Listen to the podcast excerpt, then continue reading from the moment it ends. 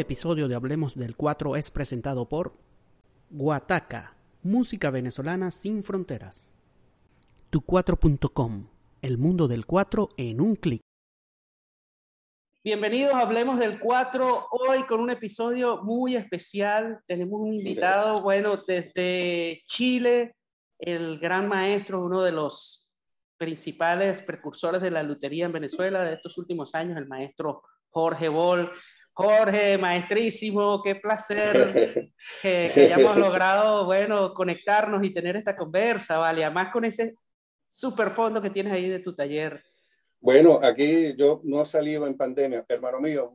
Igualmente, un placer eh, que me hayas invitado. Estaba como pendiente porque tenemos algunas cositas mm, así profundas que conversar. Yo creo que en estos tiempos de pandemia, pues la, el, el, corazón pues, como que se, se compunge un poquito, ¿no? Y así pero, que... pero esto ser una conversación muy enriquecedora, estoy seguro.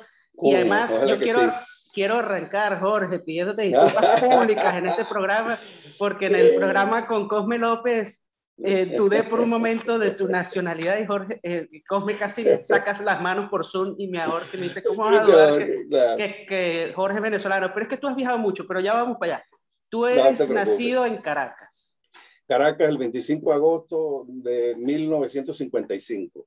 Pero, la, pero malcriado la, en, en, Maracaibo. Sí, criado en Maracaibo. Yo me fui como a los, a los años y medio, a los dos años para Maracaibo. Así que, eh, bueno, los cuentos nacen por ahí. Primero, no te preocupes, la, las disculpas no que estén aceptadas, sino que no hay, no, no hay por qué de esas disculpas. Así no, que bueno, eh, lo particular es que dentro de, sí, dentro de mi cultura de movimiento, eso tiene, tiene que muchísimo que ver mi papá. Uh -huh. Mi papá en el proceso del mundo petrolero, esto y lo otro, lo cambiaban para acá, lo cambiaban para allá, gerente de aquí, venga para acá, uh -huh. eh, sube, vaya a Maracaibo, después Mérida, después... Pues. Entonces, en mi, mi, mi, yo creo que en mis primeros 16 años, que fue cuando yo más o menos intenté irme a estudiar a Caracas, uh -huh. de nuevo, ¿no? Yo creo que ahí tuvo un, tuvo un, un elemento importantísimo mi papá, aunque no. en esos tiempos me apoyó muy poco en la cosa musical porque yo quería que nosotros somos nueve hermanos, después fuimos once. Eh, y, y, bueno, claro, y entonces mi, mi estructura musical, él, él, quería que yo fuera el, el, el, el cirujano de la casa. Porque tus me... hermanos eran músicos, ¿no? Según entiendo, toda, tu familia, tus padres no eran músicos, pero tus hermanos sí. ¿No? Claro, eh, bueno, mi hermana cantaba muy bonito, mi mamá igual, y mi hermano, el famoso Bernardo Bol, que era el baterista de los. Imagínate okay, Yo okay. le debo una, un abrazo a, al negro Stephen que se nos acaba de ir hace unos días. Bueno, mm. para mí, Francisco, eh, Belisario, toda la gente de los Impalas, pues yo, nací, yo crecí con ellos, un poco en ese mundo baladesco y, mm. y sé que un taxi nunca vendrá. Exacto. Pero, okay. Y particularmente, pues eh, sí, mis abuelos, de repente un, había un pianista, un, no sé, ¿qué te digo yo? Eh, buscando detrás, seguramente hubo muchos inventores. Claro. Gente que, gente que por parte de mi mamá eh, se, se fundó los laboratorios Vargas de Maracaibo, el, el, el obelisco y el, el, teatro municipal lo manejaba eh, también los Bol, yo no sé, había una conexión ahí como... Con medio, la cultura. Con el proceso cultural, sí. Y bueno, y después cuando llegó el neoliberalismo y el capitalismo fuerte del petróleo en Venezuela, pues uh -huh. todo el mundo siguió la ruta. ¿Para dónde carajo vamos? Para allá. Claro. A, buscar, a buscar los dólares. Sí, señor. Ahora, tú, según sé un poquito de tu historia, empezaste más bien eh, tocando instrumentos de viento, o, o, o sí, por ejemplo, el cuatro es un instrumento de inicio de tu vida musical. ¿Con qué, o sea, ¿con qué tú me, Mira, tú me haces remontarme a una historia que yo no sé si hace unos días eh, conversamos, te la contaba, o hablaba con alguien sobre esto, ¿no? Eh, eh, nosotros dentro de esa, dentro de esa, o sea, por lo menos para mí, a mí me tocó muy cer de cerca esta cultura musical en Venezuela, en, en, Maracaibo, pero fíjate una de las cosas que a mí me impactó más, independientemente de que mi primer cuatro era el cuatro de mi hermana que se lo había regalado un, eh, un novio, un, un, enamorado, y fue un Eliseo Ordóñez, un, un, un cuatro campana. Imagínate. Para mí, coño, para mí era una vaina maravillosa. Decía, bueno, y además que era muy bonito. Él los pintaba de rojo, eh, tenía una filetatura eh, blanca, una marquetería muy bonita, especial, y tenía una, una, una bombatura muy particular. Entonces, bueno, eh, prestaba y yo la acompañaba ahí, no sé, con gaitas y yo me la pasaba tocando tambor, me gustó siempre la percusión. Pero mira, una de las cosas, o sea, ese liceo para mí fue eh, no tanto el nombre, sino tener un instrumento bonito y de buena calidad en mis manos. Después, ya pasó eso, mi hermano no me lo quiso prestar porque se lo rayaban, este y lo otro. Y te quiero echar un cuento porque, eh, este cuento porque mi frustración más grande era no, no haber podido tener un arpa. Ah, pero te cuento porque yo vivía en la, en la, 69 en Tierra Negra, frente al Colegio San Vicente Paul. No sé si tú conoces esa zona de Maracaibo. No. Calle 69 con carrera, no sé qué vaina. Yo no me acuerdo ahorita, pero ahí estuvimos. Y bueno, detrás de la, del terreno de la casa, con una casa grande, una familión que éramos siempre, eh, yo me subía a un muro como para mí, ahorita debe ser dos metros y medio, porque en esa época eran como cuatro. Yo de carajito me subía, me subía al muro y yo miraba para allá. Y ¿sabes lo que veía Héctor? A una persona tocando arpa. Y él no era de Maracaibo, era, era tuyero. Ah, ya te Oye, más raro aún en Maracaibo, ¿no? Más raro ahí. Claro, se dividía el, el, el, patio de la casa y yo cuando escuchaba esa vaina y decía, no, no, no, no, no, me subía. Entonces, hasta que una, me subía por un almendrón y de repente lo veía yo estaciado, decía, tin-ton, tin-tin, tin-tan, tin-ton, tan, tin-ton. Ah, yo decía, me quedaba estaciado escuchándolo.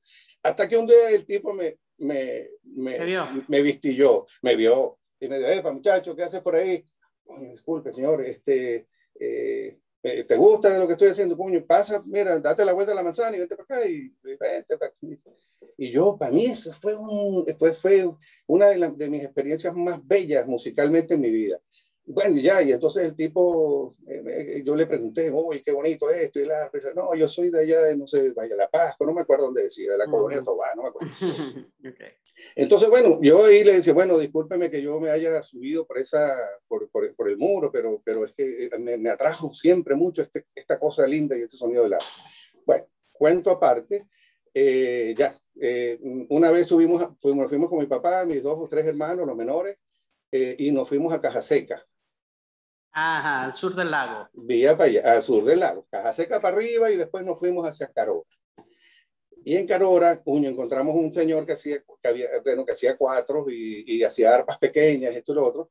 Y mi papá se, se para y le dice, bueno, muchachos, aquí esta es la dosis musical que les voy a dar ahora. Y entonces, claro, mi hermano me dijo, uño, qué bonito ese cuatro, yo quiero un cuatro ah, yo quiero un cuatro. Y yo digo, papá, eh, yo quiero un arpa. Coño, no, muchacho, no, un arpa no, y además que no cabe en el carro. Mm. Este, coño, papá, papá, yo quiero un arpa. Yo quiero un arpa. Bueno, y de repente, hermano, este, me compraron otro cuatro a mí. Okay. no, fuimos, ¿Te llega a acordar qué cuatro era?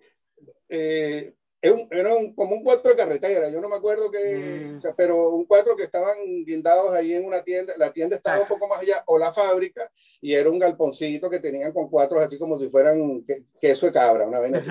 Exacto.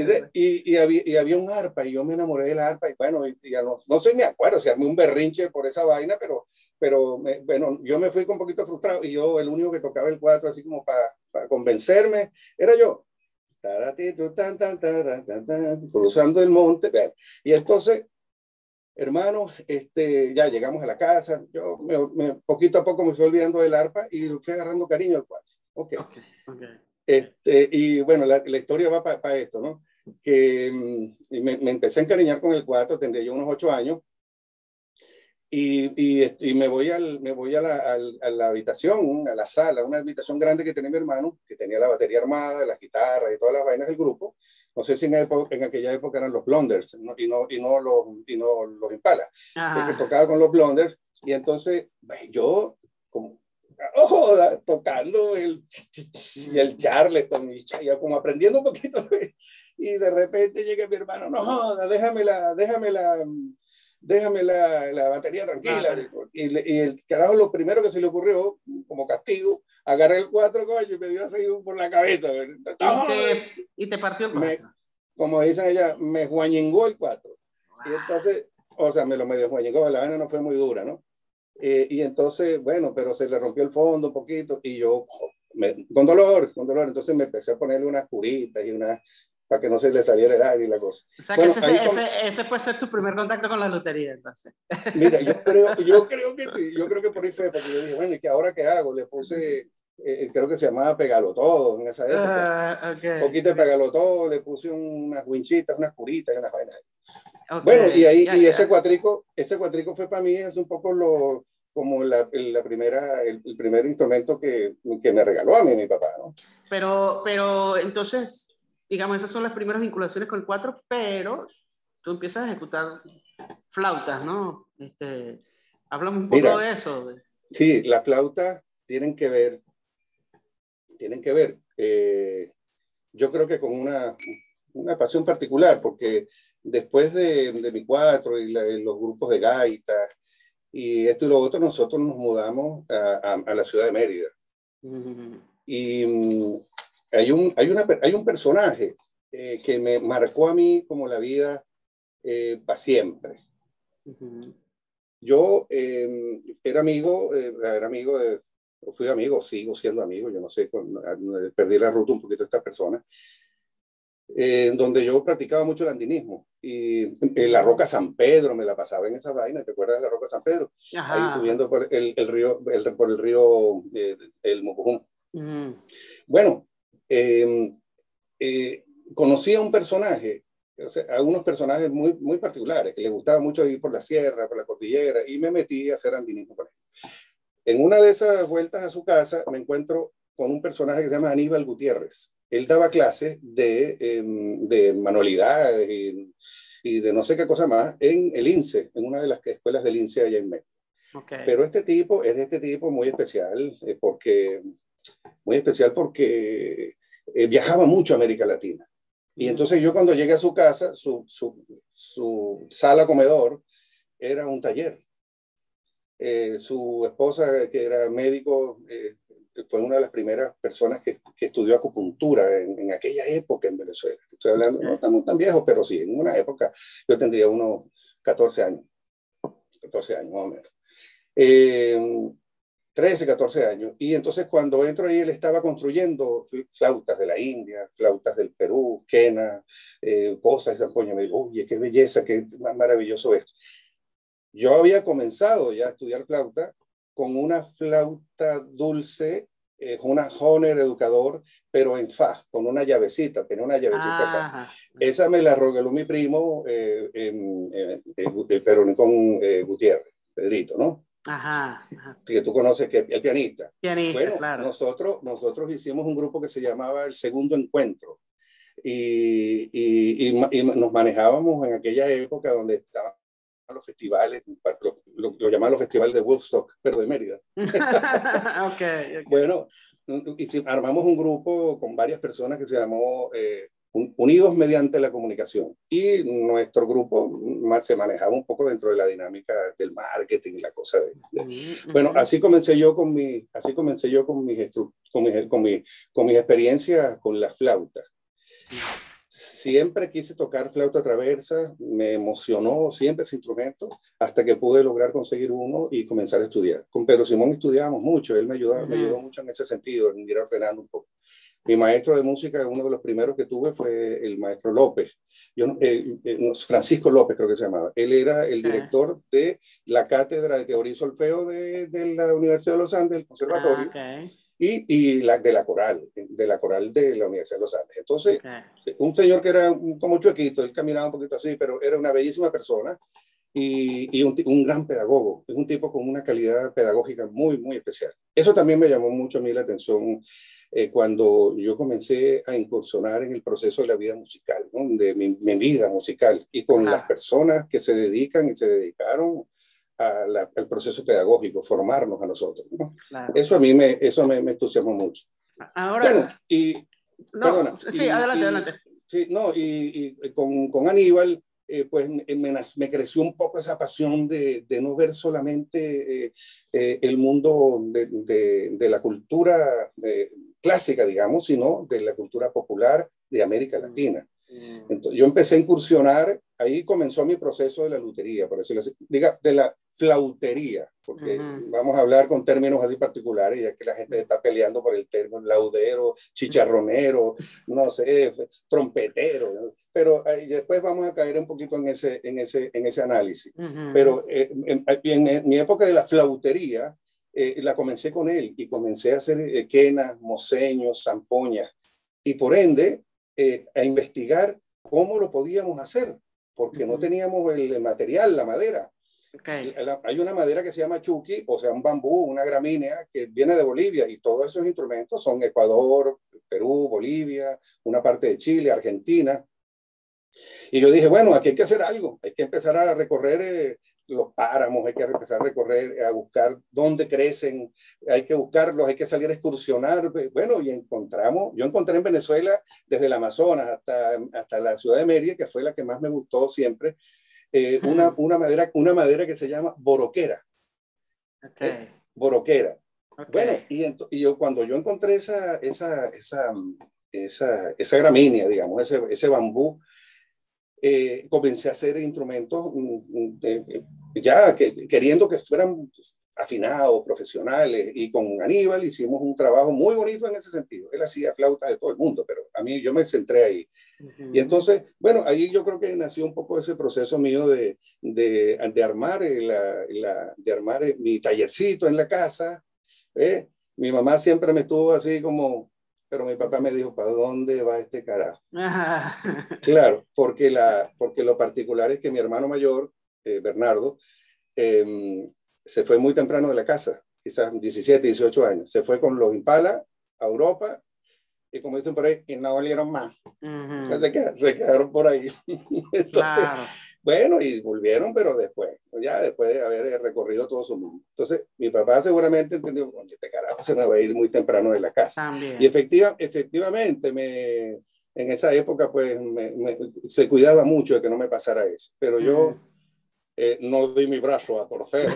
Y pues, no, y, y seguí, pues, y seguí, bueno, dándole dándole a, mis quenas y a, mi, a, mis instrumentos y me llevaron muy lejos, bueno, muy, muy lejos este, esa primera experiencia de mi mundo con la lutería, con la flautería. Bueno, y ahí quiero ir un poco, bueno, eh, a ver si no me salto mucho la historia, pero la primera vez, o, hablando desde mi, desde mi vida, de cómo, dónde aparece Jorge Boll en, en mi historia, pues, ¿no? Entonces yo recuerdo que la primera vez que yo vi el nombre de Jorge Boll en algún lado fue en un disco que tenía mi papá en la casa, un disco que se llama El Minero, del grupo Kena. Mira, es un grupo maravilloso, un disco que a mí me encanta porque era esa, esa cosa latinoamericana, esa, fusión. esa fusión de géneros latinoamericanos, ¿no? Eh, donde había, por supuesto, eh, música venezolana, pero entonces también combinada con, con cosas del sur de, de, Latinoamérica. Y había, por ejemplo, una versión muy curiosa del Buré de Bach, pero tocados con quena y bombo, legüero y, y charango. Y...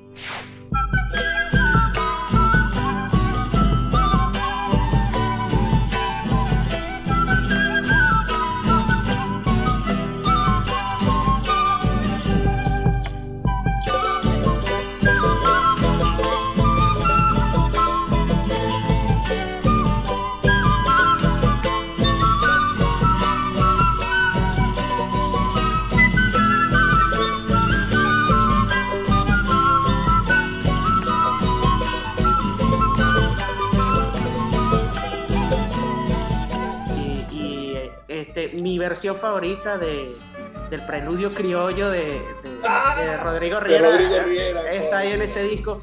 Bueno, es un disco maravilloso que ahí fue la primera vez que yo vi el nombre de Jorge Boll, hasta que muchos años después vi que Jorge Boll era un luthier. Entonces también yo decía, oye, pero.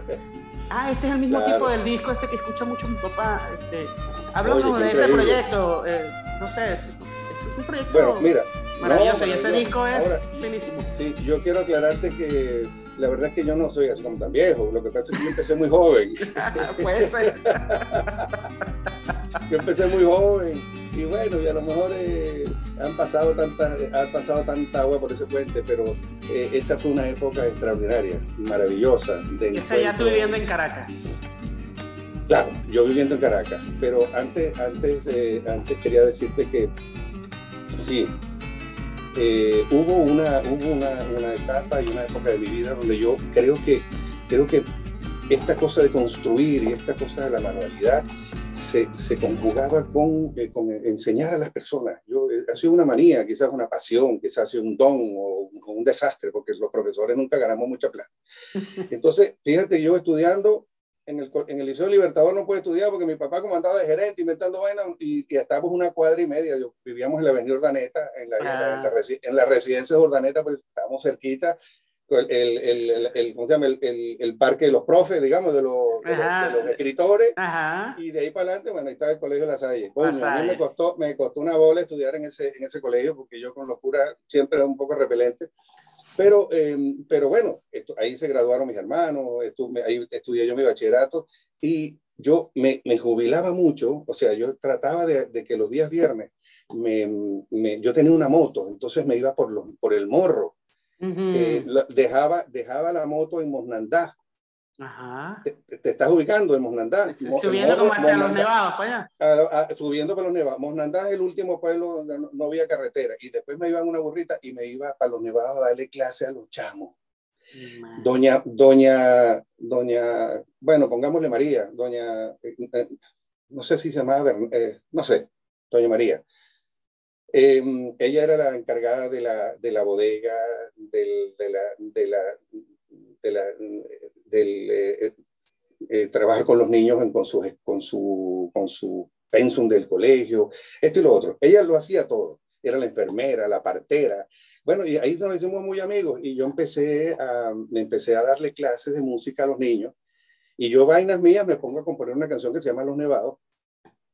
Y, se la, y bueno, después se las enseñé, no sé si a cuatro voces, pero a dos voces. Y, eh, para que la cantaba. Mira cómo brilla el sol allá arriba en los nevados, donde la gente es más pura y no están contaminados. Mm. Eh, cosas así como que ayer vi a don José eh, que bajó de los nevados y al llegar a la ciudad su rostro empalideció con los ojos, no sé, con los ojos empapados, gritó toda su verdad. No hay amor por estos lados yo me voy para los nevados y bueno, y sigue por ahí, ¿no? Mi pueblito de los nevados, que imagínate tú, yo muchacho, te estoy hablando 15 años, 16 años, con esas ganas de enseñar a la gente cosas que yo aprendía en mi, en mi vida, ¿no? Okay, okay. Así, así que para mí eso, eso ha sido siempre como una marca. Yo soy como, no sé si tripolar, pero, pero bipolar yo creo que sí. El mundo de la lotería y la, el mundo de la lotería y la música para mí han sido eh, muy importantes, muy, muy, muy certeros en mi, en mi, eh, en mi, eh, en mi recorrer, cómo yo re, he recorrido la vida, cómo me he dedicado o querido dedicar hacia ese proceso. Me, he sacrificado muchas cosas personales para poder dar eh, eso que yo poco a poco eh, he ido aprendiendo y que, bueno, ha sido para mí hasta el día de hoy mi un, dos, tres o mi, o mi, mi Padre Nuestro en, en, en mi proceso de vida. Claro, Así claro. más o menos. Ahora, pero entonces, ¿en qué momento, a qué edad más o menos te vas a estudiar Caracas? Y yo sé que me adelanté echando el cuento del grupo Kena, pero no, sí, ¿en qué no, momento no, no. llegas a, a, ese proyecto, por ejemplo? Bueno, ese proyecto, eh, eh, yo, yo me fui, um, me fui paralelamente a un proceso interesantísimo que me, me, logré hacerlo a través de una amiga que me daba, eh, Diógenes Rivas, creo que era el, el oboísta, Uh -huh, Yo uh -huh. quise, quise estudiar eh, un instrumento de viento, me, uh -huh. puño, pero el oboe me, cost, me, costaba mucha plata. Eh, tener un oboe en esa época era, era como tener un piano. Sí. Entonces compré un piano. Y como mi papá me dijo, me hizo, me hizo así, con la música, yo dije, bueno, ¿ahora qué hago? Bueno, nada.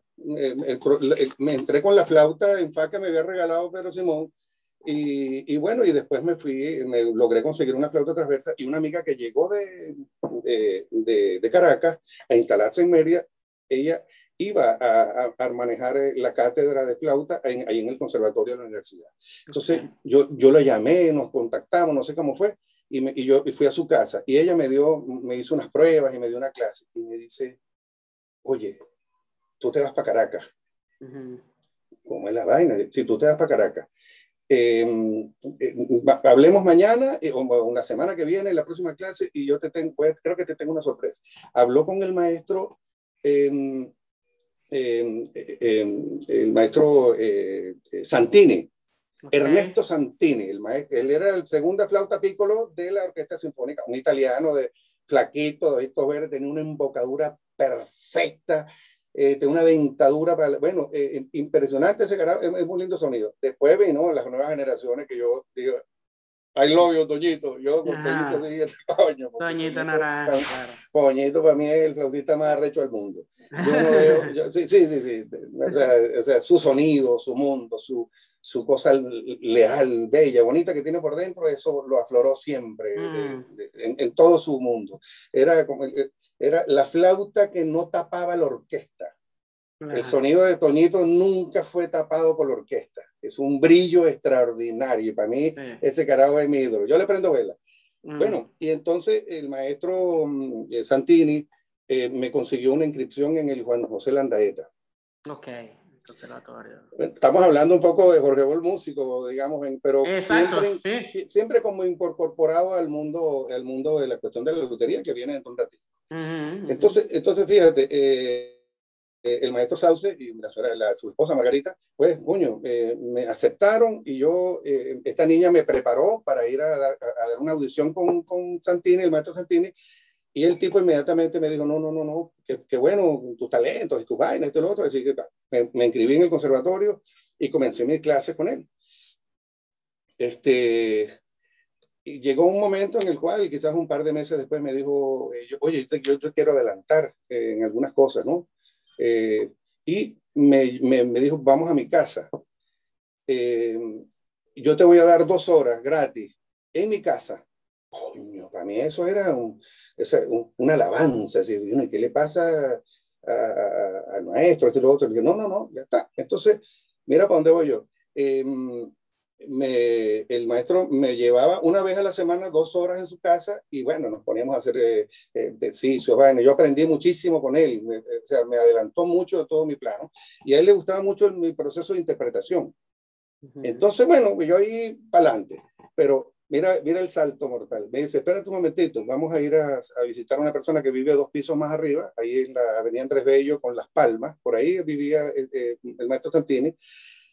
Bueno, y, y, mi sorpresa, hermano, brother, mi sorpresa, brother, em, entro a un taller de lutería eh, donde uno de los, de los profesores de la orquesta encerdaba arco, reparaba algunos violines, algunas cosas. Estoy hablando así del mundo de las cuerdas y Y el maestro hablaba y yo así, para allá, para acá, para aquí, para allá. Y yo no dije ni una palabra. Y entonces cuando, cuando íbamos a, de regreso al, al, al, departamento del maestro de Santini, yo le decía, maestro, y, y, esa señora construye estas cosas y así, sí, ya está, me explica un poquito la cosa. Y yo me quedé ahí como que, yo no sé si la palabra así en mi cabeza, esta vaina tengo que hacerla yo. Eh, en ese momento es como... En ese momento, en ese momento ahí me cautiva esto y además que yo tenía una relación con una violinista. Mm. Me, como dicen por ahí, me gustaba la chelista, sí, pero, pero bueno, pero bueno, eh, eh, entonces, bueno, eh, y esta violinista fue la mamá de mis dos hijos después, y, además que una de las cosas importantes fue que fuimos, fuimos dentro del Conservatorio Juan José Landeta, se gesta la primera orquesta juvenil de Venezuela, mm. amparada por Margarita y por el maestro Sauce. Mm. Después vino Abreu, después, esa es mm. una historia así particular, después vino Abreu, con el maestro, con el, con el diputado Tinoco, dueño del banco de Maracaibo, y pusieron unos billetes y entonces ahí empezó como a, a, a, girar la orquesta en otro plano. Pero esta orquesta de 20, 30, 40 muchachos que éramos del conservatorio y de algunos otros lugares, nació en el Conservatorio Juan de Landaeta. Mm, Producto, obra y gracia del el maestro Sauce y Margarita. Yo le llamé Margarita porque se llamaba como me llamaba, Alicia Margarita, ¿no? y bueno, y ahí comenzamos nosotros a desarrollar un proceso, yo como flautista, mi esposa o la mamá de mis hijos, em, em, eh, de violinista, y parte de ese movimiento de fundadores de la Orquesta Sinfónica Simón Bolívar.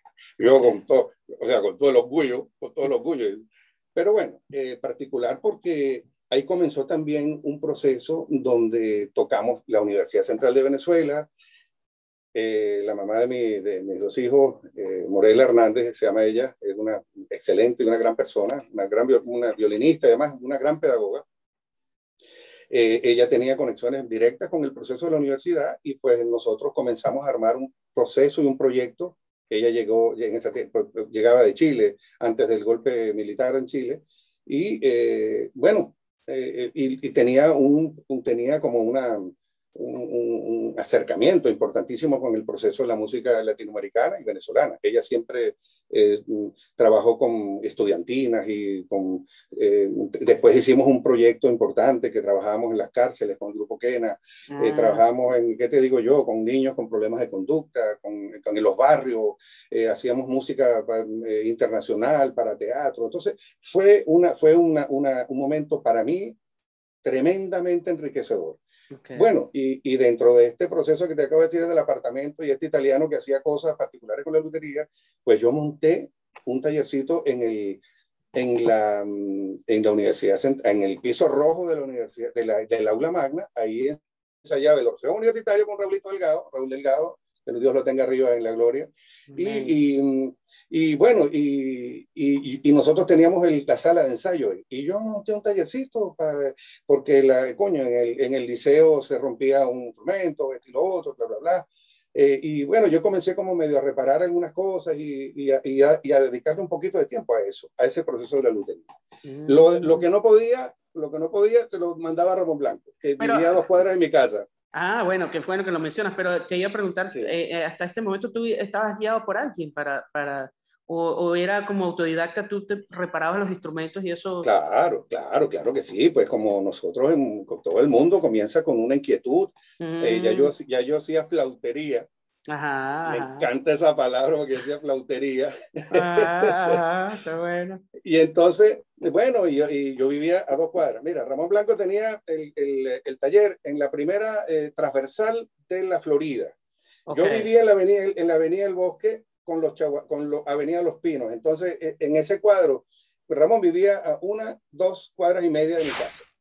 Entonces yo le llevaba una, a una lo llevaba, ¿qué te digo yo? Guitarras, mandolinas, instrumentos. Eh, eh, él no se quería meter, nunca se quiso meter con violines. Y yo me acuerdo que sus guitarras en ese tiempo tenían mucha fama, las guitarras de Ramón, esto y lo otro. Todo, luego creo que comenzó a incursionar un poco con esta cosa de los cuatro, uh -huh. y el, el, mundo de Rafael, el Cambur Pintín, y bueno, y toda esta cosa. Rafael Casanova, claro. Sí, Rafael. Pues, nosotros, yo hablo de, con, con, con absoluta confianza de ellos porque creo que hemos compartido parte de nuestra historia, nuestro mundo musical, uh -huh. Nuestra, nuestras ganas así como de, de echar para adelante un país que, coño, que, que entre la ruralidad y el, y el, mundo neoliberal y capitalista, pues ese tsunami, menos mal que no, no, no, no, no, no nos envainó así como, como, como pudo haberlo hecho por el hecho de que haber tenido un, un proceso y una cultura popular tan fuerte y que tan arraigada al país. ¿No? Guitarras eléctricas y vainas y baterías y guau, guau, y guau, guau, y todas estas vainas que ven por ahí, pues no nos pasaron por encima. Nos, es más, nos hicieron atender las, mejor, la, las mejores soluciones para que la cultura popular comenzara a progresar. Aunque claro. hubo muchas personas que se, que se aprovecharan un poco de la cultura popular, ¿no? Eh, bueno, pero como es, zorros y camaleones. Exacto, pero en ellos se colan los zorros y camaleones. Exactamente. Entonces, bueno, eh, a mí tu, tuve esas primeras experiencias con Ramón. Eh, y bueno, eh, me, siempre me salía una persona, no es que es poco simpático, Ramón, sino que, hola, ¿cómo estás? Eh, mira, oye Ramón, sí, Ramón, tengo esta cosa por aquí por allá. Y yo, con la, lo inquieto que he sido toda mi vida y además con lo ávido de conocimiento, pues como al otro día yo me llegaba con un cafecito, un termito de café. Entrabas al taller eh, de Ramón a, no, sí. a, ver. Hola, hola, don Ramón, ¿cómo estás? Oye, te traes un cafecito, eh, déjalo por ahí, eh, ya. Este, y yo, déjalo por ahí y, y atrás. y, y, bueno, y, y, qué esperas? Eh, eh, ¿Qué esperas para qué? Para irte a joder. no, pero déjame un ratico acá, coño, déjame un ratico acá y, y preguntar ya, bueno, quédate un rato. Entonces yo, ahora, no, no, no, me daba como vaina conversarle, y, pero bueno, no, no soltaba prenda, no sé, porque, y, y, y, yo lo que hacía era verlo, yo fascinado, porque Ramón es un, un, no solamente un tremendo referente, pero, pero para mí en esa época era uno de los primeros luthiers que yo veía trabajar. Eh, y yo, eh, bueno, y me iba para el carajo así para, que, para no caerle mal y, me iba para atrás. Oye, Ramón, te tengo una empanadita por aquí. Cuatro días después, ¿cómo va la guitarra? Oye, aquí te la tengo lista. Y entonces, de repente, era muy jodido los charangos por el clima y todo esto se jodía mucho, se arqueaban. Entonces, mm. Ramón, te traigo un dolor de cabeza, perdóname, yo no sé cómo hacer esto. Y, ah, bueno, déjamelo por aquí la semana que viene. Y, y la semana que viene, Ramón no tomaba, ni fumaba, ni nada. Entonces, uno no, podía embaucarlo por todos lados, sino con el cafecito y la vaina. De vaina el café, de vaina. De vaina el café. Y nosotros decíamos, coño, pero qué raro, Ramón, no le conocemos ni mujer. Ah, ya. Así que muy, muy, muy, muy cómodamente, pues yo poquito a poco fui eh, tratando de romper esa barrera. Coño, pero imposible. Ese carajo eh, se la pasaba pensando en el Ebre y, o en el Ávila, porque se la pasaba todos los días. Es un carajo así como, como mucha disciplina, este, y bueno, y nosotros dándole la vuelta a Venezuela y un poco a América Latina con lo que estábamos haciendo musicalmente. Eh, esa es una de, esa es una de mis primeras eh, andanzas, digamos, con el proceso de la, de, de la, de la, vida. Ah, y otro carajo que nadie nombra, que a Matías Herrera fue mucho más, o sea, fue mucho más allegado, apegado a él. Matías es mi hermano y mi amigo, o sea, de, desde que somos jovencitos. Mm. Y, y, después te cuento un poco el proceso, porque de, ahí, de ahí vamos a llegar a Italia a través de Matías yo hice mis primeras incursiones así particulares a Cremona. Él estaba allá. Ya, ok, hasta este momento, sí, vas como de forma autodidacta aprendiendo ya, pero, pero antes de irte a Cremona me imagino que ya habías construido instrumentos y eso, o, o es una vez que te vas. Bueno, eh, pasa la historia de Ramón. Este, mm, bueno, eh, yo comienzo, bueno, comenzamos con la actividad con la orquesta, este y lo otro eh, a mí se me ocurre eh, pedir una beca eh, al Consejo Nacional de la Cultura, no sé si se llamaba CONAC o INCIBA, creo que se llamaba INCIBA, mm. y, y, estaba una persona muy querida y el maestro Rodrigo Riera estaba en esa reunión. Entonces, bueno, yo, me, yo me, escapaba, no, salía de, mi, de mis cursos de flauta y imagínate para dónde me iba yo, para la cátedra de guitarra que tenía el maestro Lauro. La, la, la, cátedra de guitarra del maestro Lauro era una vaina espectacular. Yo me sentaba, después de haber soplado durante dos horas, una hora, y yo, yo, yo andaba así como anonadado. Yo decía, aquí hay algo, y hay el mundo de los alumnos y la guitarra, y, entonces comencé a sentir con que la guitarra se me metía por dentro. Mm. Y dije, bueno, voy a mi casa, me construí, me construí no sé cuántas quenas para poder eh, cambiarlas, hacer un trueque. Mira, eh, no sé si, no sé si, este, esto es una vaina muy simpática, porque no tú te acuerdas dónde estaba en Chacaíto, en una tienda que se llamaba Don Disco. Sí, claro, exacto. Bueno, de, un señor español flaquito a él. Eh, bueno, hermano, este, yo decía, bueno, yo tengo que tener una, una guitarra Aquiles, se llamaba la guitarra Aquiles. Era blanca, de arce, con una entortilla. Yo la veía, yo la veía, maestro. Entonces yo un día se me ocurrió, yo decía, ¿qué, carajo? Yo voy a hacer algo. No tengo plata, pero voy a hablar con el señor, a lo mejor se apiada de mí. Y, y me hice como dos docenas de quenas y de pinquillos, de pinquillos ecuatorianos y, bolivianos. Eso que, como una flauta dulce, pero indígena. y, le, y, le, empecé a tallar. Esa, esa, esa, esa historia me comenzó en Mérida, yo tú sabes, con, con este hombre que me, me, enseñó a hacer quenas. Y, y, me ponía a tallarle unos dibujitos y unas cosas, y las y la, la, llenaba de cera, de, a ver, lo que sea. Y de repente, ya, me voy para allá. Me, me busqué un saco, una maruza de, de, de quena, y me fui para Don Disco y yo iba, no, yo tendré suerte, no tendré suerte. Eh, no, me acuerdo cómo se llama el señor, vamos a ponerle un nombre. Bueno, Pepe, oye, señor, señor Pepe, ¿cómo está? Hola, hijo, ¿cómo estás? ¿Qué tienes ahí? Y ya, coño, tengo unas quenas que yo produzco, que yo, que yo construyo y las toco. Y entonces dije, no, joder, ¿cómo que las toca? ¿Cómo suena esa vaina? Y toca el cóndor pasa y no sé qué vaina más. Y, y, el San Juanito de no sé dónde. Y dice, oye, qué lindo suena esto. Oye, ¿qué, qué, piensa, qué vas a hacer con ella? Eh, mire, yo quiero, hacer, yo quiero hacer un negocio con usted o sea, yo no sé si se las puedo dejar a consignación. Y mientras esas quenas se vendan, usted me lo va abonando. ¿Pero en qué? Joder, en aquella guitarra que está allá. Todavía la tiene ahí. Entonces, el tipo me mira y me dice, oye, pero vas a tener que traerme un camión de vainas de estas, me dice, ¿no? Y yo le dije, no, pero no. Entonces me dice, mira, hagamos una cosa, ¿a cuánto las quieres vender tú? Bueno, pues, tú. bueno, a, a, cinco bolívares cada una. ¿Y cuántas tienes ahí? Tengo 24. 5 por 24, ta, ta, ta, ta. Ya, mira, eh, te la voy a aceptar por la mitad de la guitarra.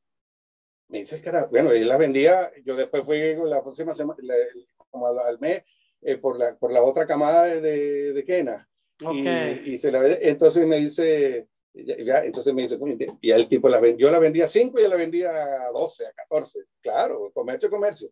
Entonces le dije, entonces maestro, cuando, en, la, en el mes siguiente, yo echándole bolas, vamos haciendo las quenas y, y tocándola, se las llevo, eran como 30 más, algo así. Se las dejo y me dice, llévate tu guitarra. Ya tu primera guitarra. Mi primera guitarra, hermano mío, y decía, coño, no puede ser esta vaina.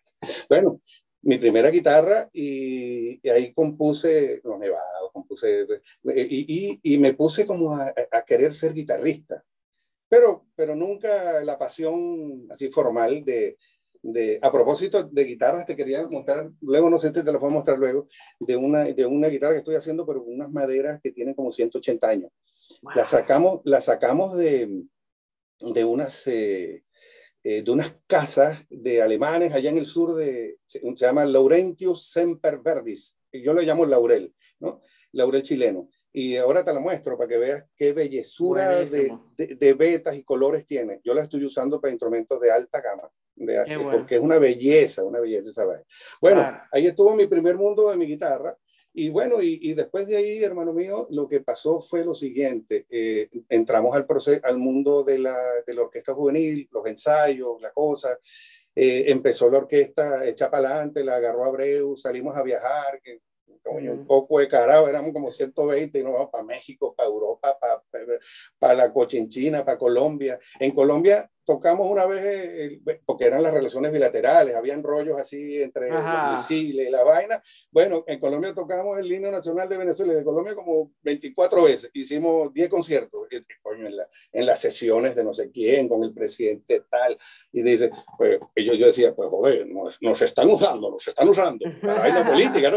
Claro, claro. Pero bueno, no importa. Ahí estaba Blancuribe, estaba, oh, bueno, nombrar a la gente de la orquesta que Luisa Bustamante, los chelistas, los, eh, los Vázquez.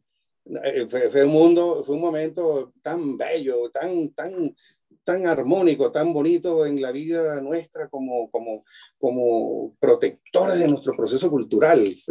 Nos las tomamos en serio. ¿Qué carajo? Y lo bonito de esto, hermano, lo bonito de esto siento yo, ¿no? Porque me, tú me estás haciendo echar para atrás, echar para atrás, echar para atrás. Claro, estás recordando un montón de cosas. Déjame hasta donde puedo, pero lo bonito de esto, que estos movimientos, el movimiento de la música latinoamericana, donde la bota militar estaba en todo el continente y llegaron a Venezuela ecuatorianos, bolivianos, chilenos, argentinos.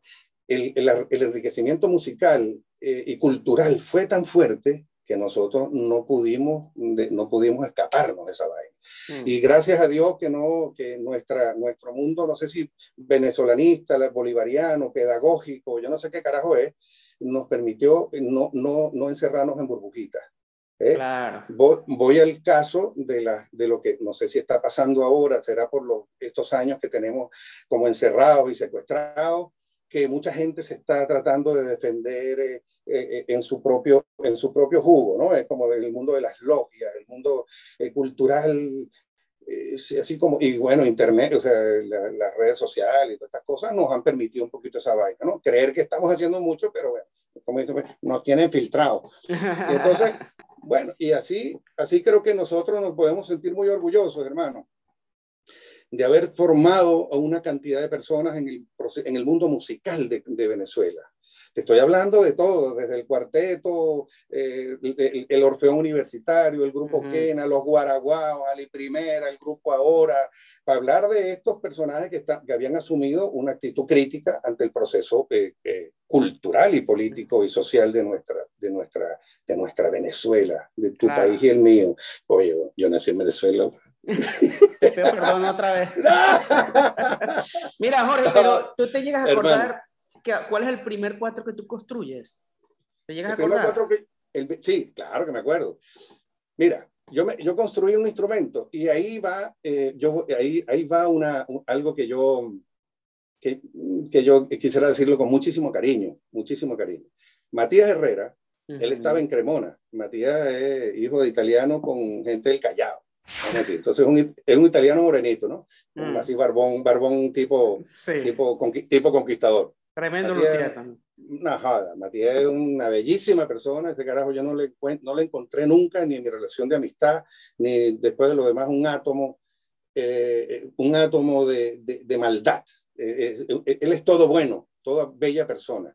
Es como yo decía, pero que le hacía la competencia del maestro Juan Esteban García, porque mm. Juan Esteban García eh, mi bordón. Eh, coño, no, el, maestro Juan Esteban García para mí, eh, yo me enamoré de ese viejo, me enamoré de ese viejo, es, un hombre que tenía un átomo de maldad, todo era bondad. Juan Esteban García fue un hombre iluminado, fue, un santo para mí, es, es sigue siendo, el carajo no se va a morir nunca.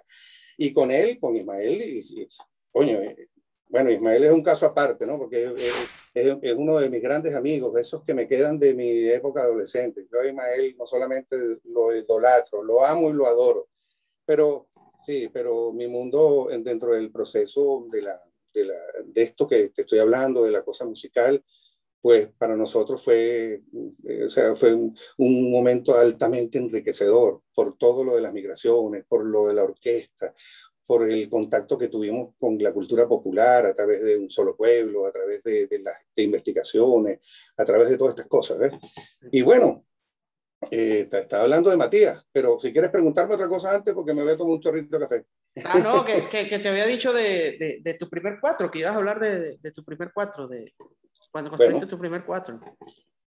Eh, no, en realidad a mí me dieron una beca que no era muy, muy alta, pero, pero logré, logré estar en Europa y bueno, y cuando ya en mis tiempos así sustanciales, yo, ah, yo dije de repente, ¿será que yo sí quiero seguir estudiando para tener una corbatica aquí y, tocar conciertos con la Sinfónica los domingos? Y me puse a hacer como que, como historia de, ya va, espérame, digo, Matías, ¿cómo estás? Aquí estamos. Oye, me voy, para me voy a hacer un viajecito a Cremona. Me fui en mi camionetica, tenía yo era de los pocos estudiantes que tenía una Renault 12, la compré usada, pero me gustaba viajar y salir vaina porque, bueno, siempre con la cierta independencia. ¿no? Y la bequita no es que me daba, pero yo hacía otras cosas y comencé a trabajar en la lutería un poquito más seriamente. Entonces, bueno, con el Barnard comencé a estudiar eh, construcción de, la UDE y, y, inmediatamente él me remitió a, a la, creo que se llama Universidad, Universidad eh, París 10 o algo así, Descartes, que era la Universidad de Vincennes. Y ahí había un laboratorio de acústica donde daba clase Madame Castelengro y Monsieur, Monsieur Liep, uno de los vergatarios y, y, de ella igual, dos de los tipos más estudiosos, investigadores de la acústica sobre los instrumentos musicales. Yo, o sea que yo llegué a la meca de las vainas que quería hacer, porque no sé, vainas que le pone Dios a uno. Y entonces, hermano, eh, me puse a estudiar con ella. Y, y yo, como soy un carabático medio salido, em, eh, le, le, empecé a preguntar, que, a decir que yo, o sea, estudiamos acústica de guitarra, de violines, viola, piano. Nosotros nos íbamos a la, a la Catedral de Notre Dame, a la de Joseph, de Montparnasse, no sé qué mierda más, a hacer pruebas de sonido en la, en la sala. Y teníamos que recoger todas las impresiones de los ángulos tales. Y después nos llevamos a esa vaina al laboratorio y después de ahí, bueno, sacamos nuestras conclusiones. ¿Y qué le pasó a usted? ¿Qué le sintió otro? Ah, porque el órgano, bueno, toda esa vaina. Y después de acá, cuando nos pusimos a estudiar acústica e instrumentos musicales, yo agarré la Catedral de Notre Dame y la puse chiquitica. Y dije, vamos a ver qué carajo pasa con los cuatro que yo estoy construyendo. Okay. ¿Entiendes? Entonces, yo desde mi, primer cuatro, que me fui a comprar... Eh, madera, cuando me fui a, a Casa de Matías, allá a Cremona, compré jacarandá, eh, abeto rosso, abeto rosso, eh, no sé qué vaina, esto, lo, más recho, es más, mi primer cuarto tuvo clavija sale, se acabó la vaina. Claro, sí, con todo, pues. con todo, entonces yo dije, todos los juguetes. Todos los juguetes. Bueno, y entonces yo dije, bueno, déjame encontrarme mi primer cuarto. Eh, aquí voy a llegar a algo muy particular, porque eh, yo tenía 20 años, más o menos, 20, 21 años. Mi hija estaba ya, tenía un añito. Eh, y cuando me fui a, cuando yo tenía mi taller, en mi, comencé a tener mi taller en mi casa, eh, la mamá de mis hijos me regaló un instrumento, un cuatro. Okay. Y voy para allá porque me gustaría, con todo el cariño del mundo, contarles esta historia. Y, meterla en contexto, porque eh, eh, esa involucra algunas sensibilidades con personas y con gente que yo amo, yo quiero mucho. Y entre ellos, eh, tu amigo y mi amigo y mi alumno, muy excelso alumno Cosme, Cosme López. Cosme López. Cuando me regalaron ese cuatro, pues yo estaba en un proceso absolutamente de, de, de, laboratorio de acústica y inventando vainas con los cuatro y con los otros y buscando, buscándole respuestas a muchas cosas. Y una de las respuestas particulares que yo estaba buscando era el proceso acústico y mecánico de los instrumentos, no solamente de Venezuela, sino, pero en el caso mío en particular de Venezuela, de los cuatro. Después te voy a contar algo sobre la, la, memoria musical de Venezuela que yo construí y que se desapareció en un tiempo raro, en un tiempo muy especial, pero bueno. Entonces, ¿qué fue lo que pasó? Bueno, yo eh, no sé, yo no soy, yo no soy, yo no soy cuatrista eh, formado eh, en, en, el conservatorio, ni siquiera en las corrientes de, de mis corrientes de, de, fueron el maestro Reina, Hernán, el, el, Jacinto Pérez, ¿qué te digo yo? Cheo, ya, cuando empezó esa estructura a plantearse como un, como un estudio serio de lo que nos estaba pasando con el cuatro, yo digo, Coño, bienvenidos. Gracias, Señor Todopoderoso, porque el instrumento, un increíble instrumento de nuestro país, está, está logrando tener la dignidad y el, y el acople eh, de, sano y santo país. Yo dije, esta vaina es, una maravilla que esté pasando esto. Entonces, bueno, llega este cuatro particular eh, a mi casa y, coño, qué maravilla, y esto, esto, lo otro, y ah, muy, un cuatro muy bonito. Un poquito, para el que yo tenía, que era un diapasón 51, algo así, 51, 52, eh, este cuatro tenía un diapasón 54. Y yo inmediatamente, coño, este cuatro, ah, mira, aquí está esto, lo otro, ya lo vi. Eh, lo, me puse a tocarlo, eh, tuvo, no sé, tuve mis impresiones sobre el instrumento y le hice un pequeño análisis, pero me lo llevé al laboratorio de acústica y me puse a conversar con el profesor. Y bueno, hasta con un espectrómetro lo analizamos, un poco...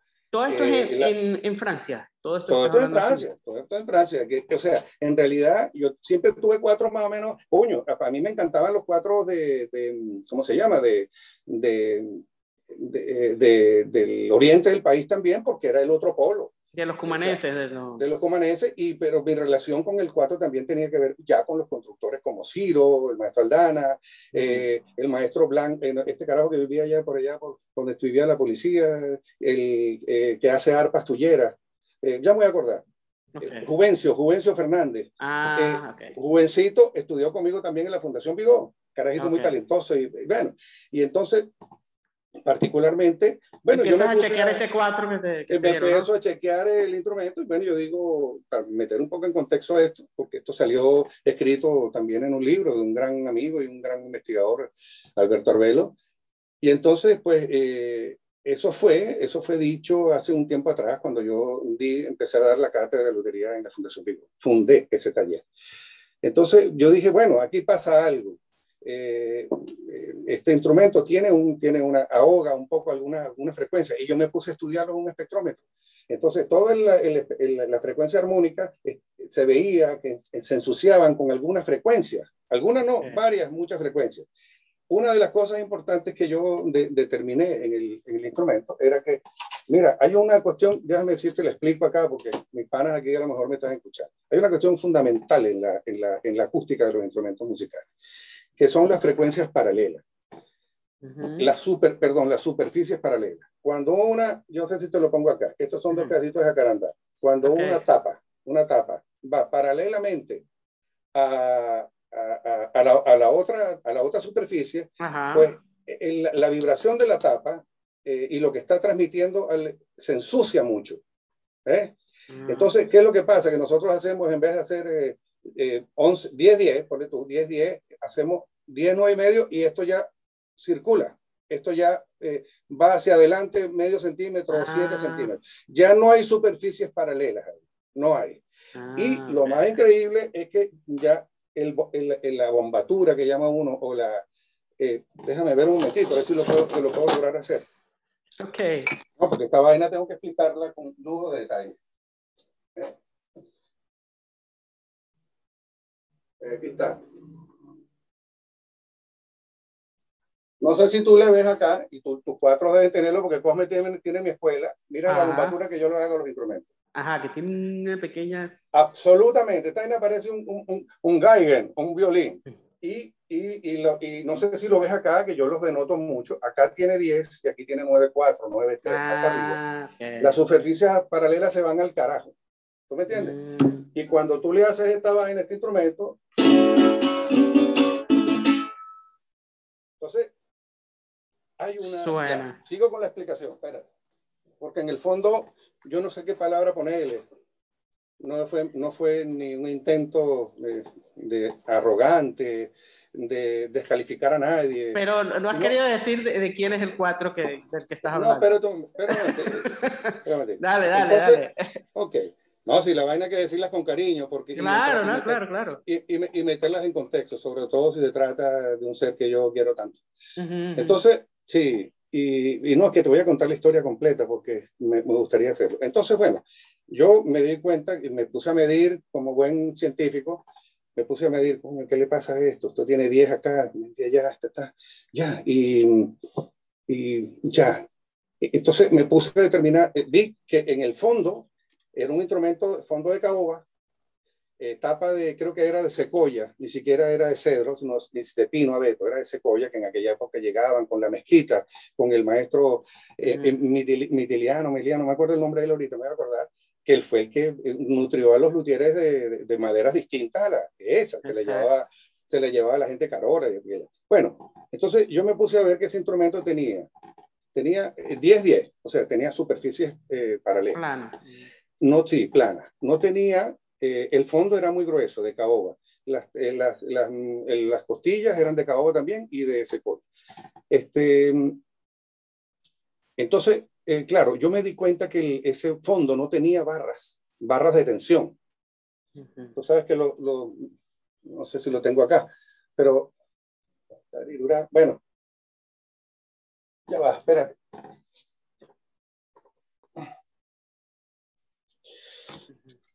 Aquí las tienen la tapa. Estas son las barras que van, o sea, si esto fuera un fondo, porque no tengo un fondo ahorita acá, si esto fuera un fondo, pues ya tuviera eh, en la parte de atrás sus barras. Unas dos, sus barras, barras de tensión para poder darle la curva. Entonces aquí le damos, aquí hacemos, eh, ¿qué te digo yo? Una, eh, la de, o sea, las barras van acústicamente van para que cumpla su función mecánica. En la parte más ancha de los hombros, la podemos llamar nalgas a, esta, Sí, porque esto, ella, a esta parte, y aquí va otra. Y la suma de estas dos, o sea, en la mitad de estas dos barras, pues te permite poner la otra barra. Ahí tiene, una, tiene una, un equilibrio de, de, tensiones muy especial, si lo, si lo logras hacer así. Bueno, por lo menos esa es mi escuela, así lo aprendí yo por allá, por las, por las Europas. Okay. Y entonces, ya, yo empecé a tocar en mi cuatro, pasó un mes, una semana, o 15 días, y em, me, me, fui a Cremona a buscar esas maderas porque quería, y Matías me llamó, vente, vente, vente, viene, viene, viene, vamos a echarle bola y me fui para allá. Entonces, claro, yo cuando em, eh, empecé a hacer mi instrumento, tuve que tomar en cuenta esto, este, esta experiencia que yo tuve con este instrumento. Seguramente no fue después el, el, el último, ni el primero, ni el último instrumento que yo eh, probé y, y, y, y tuve contacto con él. Pero Em, claro, yo cuando, cuando doy esa, esa, esa, esa declaración en, el, en, la, en, la, charla o en, en la vaina esta que me estaban, en el libro que me estaban haciendo, pues yo lo único que me planteé fue, dice, bueno, este cuatro, eh, este, esto, esto es lo que yo, eh, con este instrumento, este tipo de instrumento, esto es lo que yo no tengo que hacer. No tendría que hacer. No voy a irme a la prueba y me voy a equivocar y otra vez a probar y equivocarme hasta que la vaina me salga bien. Yo tengo que, ah, yo tengo que hacerle caso a lo que yo estuve estudiando científicamente con la vaina que está pasando. Sin esta palabra que no quede, que no quede en la historia, sin detrimento, y no fue ni un desliz, ni, ni una palabra así sanderosa que yo dije. No, no. Yo le tengo un amor y un aprecio a los luthieres, a todos los luthieres de mi país, los que me, los que me inspiraron.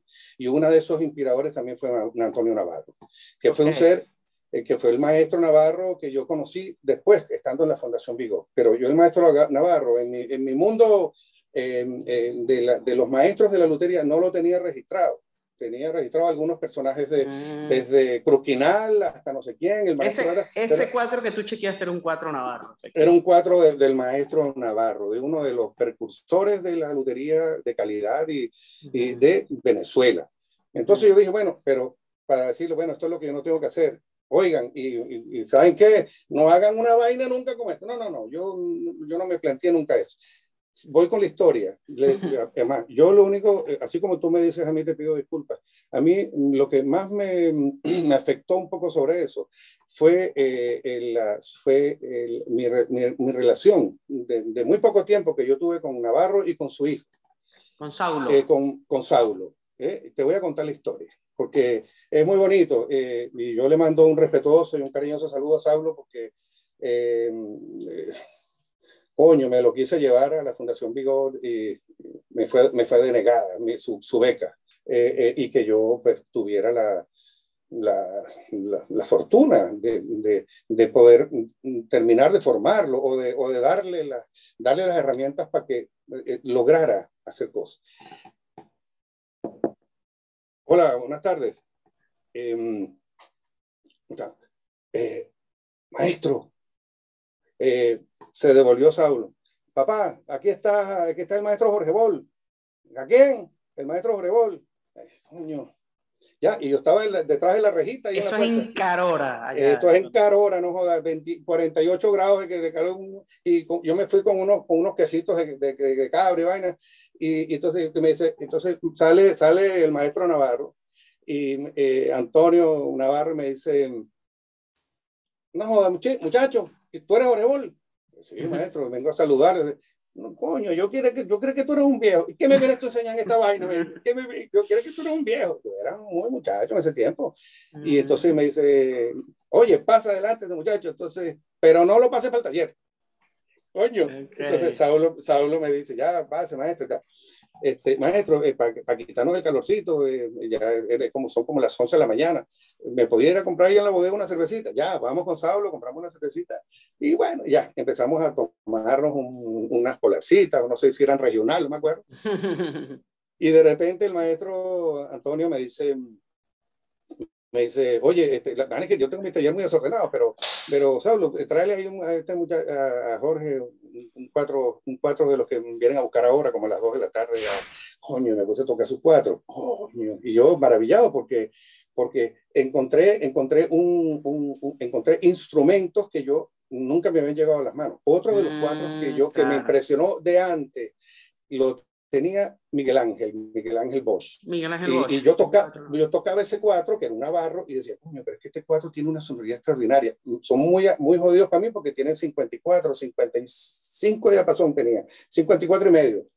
Yo me la pasaba con un, un, medidor. Yo cuando iba, no joda, parecía uno, uno termita, porque me la pasaba agarrando palos de por ahí viejo, y lo otro era investigando qué pasaba con los, los cordófonos nuestros. Entonces, bueno, el maestro me... ¿Y hablaste ahí con el maestro? Te, coño, hablé con el maestro, me mandó unos libros, me, coño, explícame esta vaina, que hay unos carajos que me han traído unos libros para acá con los sistemas de barra, y por qué esta vaina pasa así, pasa asado. Y yo le dije, coño, maestro, mire, esto va así, esto asado, y esto es muy importante que usted, usted lo tenga en cuenta. Y, bueno, por ahí, tercera cerveza. Y de, tráele una guitarra, no joda este carajo, que esta, esta guitarra la viene a buscar mañana, pero eh, eh, y ya empecé a probar la guitarra y después traje una mandolina, me pasó para el taller y entonces después mm. ya una y media de la tarde, un cuarto para las dos, llegaron la gente de Caracas a buscar unos instrumentos allá. Y por eso es que yo le tengo un cariño, un cariñoso y, y amable y respetuoso afecto a Saulo porque me dice, maestro, qué placer es tenerlo por acá, qué, qué vaina tan buena, yo, yo, sé que usted está trabajando en la Fundación Víctor Mire, mi papá me dijo que le regalara usted una, unas bolsas de, resina de algarrobo, es una resina blanca, muy, transparente, que se utiliza, eh, pero con algarrobina, eh, en, la mezcla de las resinas con los barnices para el cuarteto clásico. Y, me, y, me, dice, y esa vaina no la usa él para nada, y, tiene unos árboles algarrobo, y cuando ve esa resina digo, alguna vez, alguna vez lo, las voy a usar, pero no joda, regale un saco esa vaina y me la lleve para, para carajo. Y, y, Saulo me, me, me regaló unos, mm, unos, eh, cortamos juntos unos pedazos de cedro, unos cedros, no joda, hasta todos lados, la vaina amarga. y me regaló unos, unos, unos cuartos, unos, los hicimos mangos y los hicimos, creo que sí, mangos, o no sé, y los cortamos en la Sierra Cinta. Y pasamos un buen rato conversando de esto y lo otro. Y yo, entonces yo le decía, bueno, coño, ¿por qué no? Ojalá y podamos, podamos eh, estar juntos, yo poder orientarte en algunas cosas. Ya, regresamos, se fueron los caraqueños, y entonces el maestro, el maestro eh, eh, Navarro me dice, oye, Jorge Bol, este, coño, ¿será posible que tú te lleves a este muchacho, no joder, lo enseñes de verdad las vainas que tú sabes? Coño, maestro, yo con todo el honor, con todo el gusto y con todo el placer, déjeme investigar eh, en Caracas, porque yo, si no tengo un puesto en la Fundación Vigo, no joda, yo lo acepto en mi taller, alguna vez vamos a hacer. Pero a mí me, me, me complicaba era el, el dónde, la estadía, el, el, no, y además que, lo, que coño, que lo becaran, que lo becaran. ¿Cómo nos iban a becar al hijo Antonio Navarro? Entonces, bueno, yo hice todas esas investigaciones, pero después pasaron algunas cosas muy particulares en la Fundación Vigo. Y bueno, no hubo más nada que hacer. Entonces, ya que, ya que, yo, yo perdón, no, no, no, digo yo, porque eh, hay cosas que hay que poner en contexto. ¿no? Yo, si en un momento dado, por X causa, yo emití ese, ese, mm, ese concepto un poco de los, de los cuatro del maestro Navarro, sobre ese cuatro yo tuve una, una, una inflexión quizás o sea, a lo mejor un poco radical o rápida ante plantearme, mira, yo... Y que quedó registrado en un libro, ¿no? Que fue también lo... Porque si fue un comentario pasillo, tal vez, pero quedó entonces No, no, no, no, y además que, coño, a uno de mis mejores, uno de mis mejores alumnos y uno de mis grandes amigos, porque los filósofos tienen, siempre tienen que ver con la estructura más linda. Son locos de bola, pero yo confiaba en él porque era moreno. Y, ya, este carajo... Y, estás hablando de Cosme, estás hablando de Cosme. Sí, claro, claro. Cosme, con Cosme yo compartí, coño, eh, eh, compartí muchas cosas bellas, profundas de, de, de, de, mi, de mi vivir, de mi, de mi existencia, por decirlo así. Independientemente de la situación de la Fundación Vigo, que se formó conmigo, eh, trabajamos juntos porque yo le decía, Cosme, tú eres mi pana, o sea, venga para acá, y bueno, y cuestiones amorosas, y viajes, y, y vainas para acá, y, investigar cosas, ¿eh? irnos hacia otras regiones del país para... Entonces, esos encuentros es como decir, eh, que yo te diga a ti, oye, vamos a echarnos un recorrido tocando cuatro por, por, por Venezuela o por donde sea. Y bueno, y eso crea entre nosotros una, una, una relación profunda, intrínseca, humana, pues, y no solamente humana. Profesionalmente, yo no solamente estoy muy orgulloso de Cosme, sino de todos los alumnos que en un momento dado cambiaron su vida, les mejoró la calidad de vida, eh, lograron, lograron tener eh, herramientas para poder adentrarse. Si yo les di el empujón, coño, que era tan buena, o sea, yo, yo feliz, no que me, yo no que estoy pidiendo ningún agradecimiento, ningún, ninguna vaina, si yo soy, ese es mi, ese es mi, ese es mi, mi potestad en la vida. Yo entrego y entrego y entrego. Coño, pero no me den coñazo, sino lo particular es que, lo particular es que haya, haya una receptividad.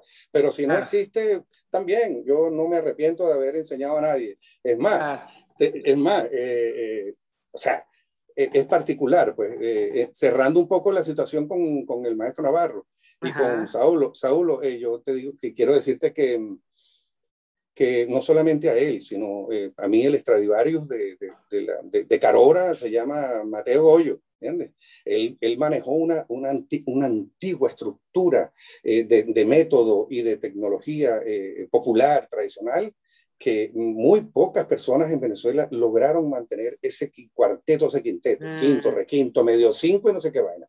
Y además, en una, en una, en una, en una metodología, en una forma de construir más allá en el tiempo de la, de la, antigua colonia. Entonces, para mí, el maestro Mateo es mi extradivario. Eh, eh, eh bueno. Ahora, ahí, tú, ahí, tú tocas un punto, Jorge, que yo siempre digo también, tú lo vas a saber mejor que nadie, que, que, que la construcción de, de, los instrumentos pues tiene como cierta magia y que no siempre son iguales. Ah, me ha pasado a mí con varios luthieres que a veces pro instrumentos muy buenos, como lo que te pasó con Navarro, ¿no? Y a lo mejor otros no están buenos, ¿no? Eh, absolutamente. Entonces, este, ¿qué puedes decir tú respecto a eso? Porque, bueno, ahí está, reflejado en esto que tú acabas de contar ahorita, lo que le pasó a Navarro. A lo mejor agarraste un 4 de Navarro. Eh, que, no, no, salió tan bueno, pues, ¿no? Fue, claro, y fue mi primer cuatro, me lo regalaron el día de mi cumpleaños, tenía 21 años, y bueno, y yo, y yo con ese proceso tecnológico, pues yo dije, coño, bueno, déjenme ver un momentito, déjenme ponerlo aquí al lado Y comencé, bueno, y además que yo había tenido cuatro eh, de, de, otros, de otros autores, ¿no? Sobre todo los caraqueños. Pero, eh, bueno, eso me llevó a mí algo radical, en el fondo, ¿no? Para darle, un, para darle un trancado a la historia. Eh, al maestro Navarro todo mi aprecio, mi cariño y mi amor, porque entre él y otros, otros grandes eh, lauderos de, la, de, de, la, de, de, nuestro, de nuestro país, de, los de, los, de los precursores de verdad y los que nos formaron a todos, aunque sea espiritualmente, pues yo le, le, debo toda mi devoción y mi Ahora, cariño. ¿tú puedes decir que tú vienes de alguna línea, de algún constructor de cuatros? O, o, o sea, más o menos hay alguno referencial en ese sentido. Es difícil, Mira, ¿no? O... Sí, sí, claro. Yo, yo tení, tuve muchos instrumentos en las manos. Eh, o sea, claro. y, y, pero yo tuve un problema.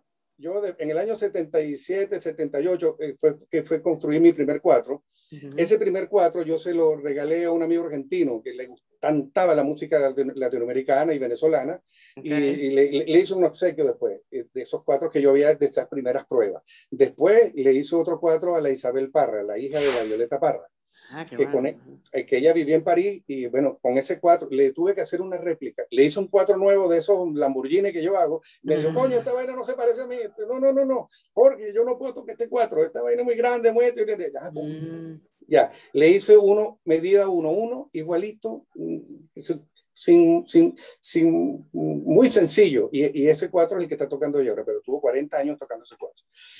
Entonces, año 78 yo construí mi primer, después de ese primero, segundo, mi tercer, un tercer cuatro. Y ese cuatro, eh, bueno, yo no sé si esto puede eh, plantearte a ti lo que yo he sentido con los demás instrumentos. Yo he reparado y restaurado las tierras de, de muchísimos constructores de Venezuela, hasta de mis alumnos. Pero eh, particularmente eh, yo siempre toqué, después de ese tiempo, siempre toqué puro joreol, o sea, no... Claro, claro. O sea, Tú mismo te haces tus instrumentos y tus cuatro. Mi referencia, mi referencia son los amigos Entonces, eh, bueno, y empecé a armar todo un proceso de, de, de, de los diapasones, de cómo eh, lograr, para mí los 16 trastes más uno son los ideales, de 14 pasó a 15, 15, 16, 17, estructuras, función mecánica, acústica, venga para allá, venga para acá, y todo eso lo fuimos perfeccionando, ¿quiénes? Mis alumnos. Mm, ¿Eh? En tus talleres, ¿no? Claro, Come empezó con, una, con, una, con, uno, eh, con unos cuatros muy acinturaditos que parecían vihuelitas, no sé si te acuerdas. A lo mejor tú uh -huh. tienes un cuatro de él que ves que son muy acinturados. Bueno, este que tengo yo de él, de hecho. Ah, sí, eso, es, eso. Es, bueno, pero es que este, este, carajo es medio africano, entonces le gusta la vaina cintura. claro. Y, bueno, y así, hermano, eh, eh, fui, fui, fui desarrollando un poco mis procesos, mis técnicas eh, bueno, echando lápiz, anotando todo, esto lo hice así, esto lo hice asado, esto le puse esto, le puse lo otro, las tensiones, venga para acá. Esos cuadernos se me desaparecieron a mí en un tiempo y estoy tratando de hacer como una, un apéndice, un compendio de, de, de, la cantidad de instrumentos que hemos construido eh, esta persona y mis alumnos. O sea, para mí es, es, muy importante el desarrollo del cuatro a través de mis escuelas, a través de un proceso.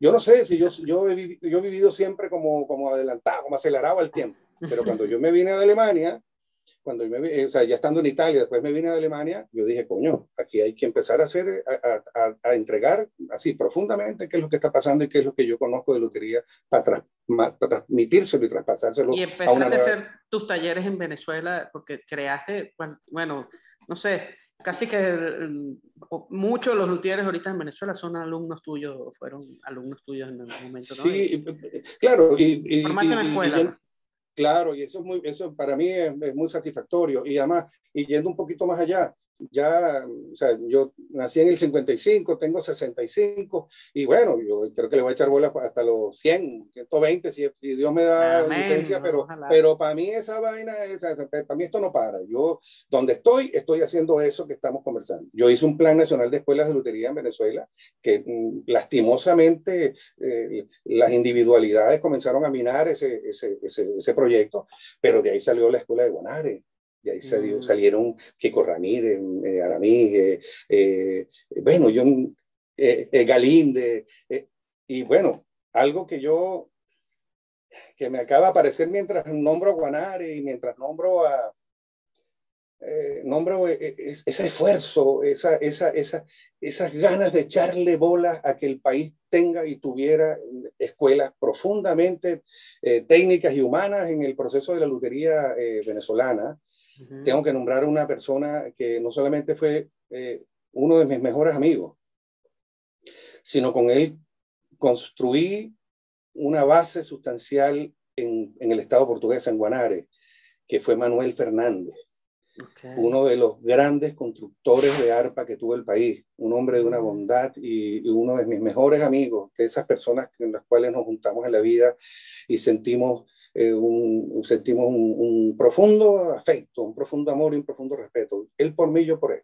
Eso logró que se dieran muy buenos resultados eh, y, en, la, en la escuela de lutería, escuela piloto de mm. del Estado portuguesa. Eh,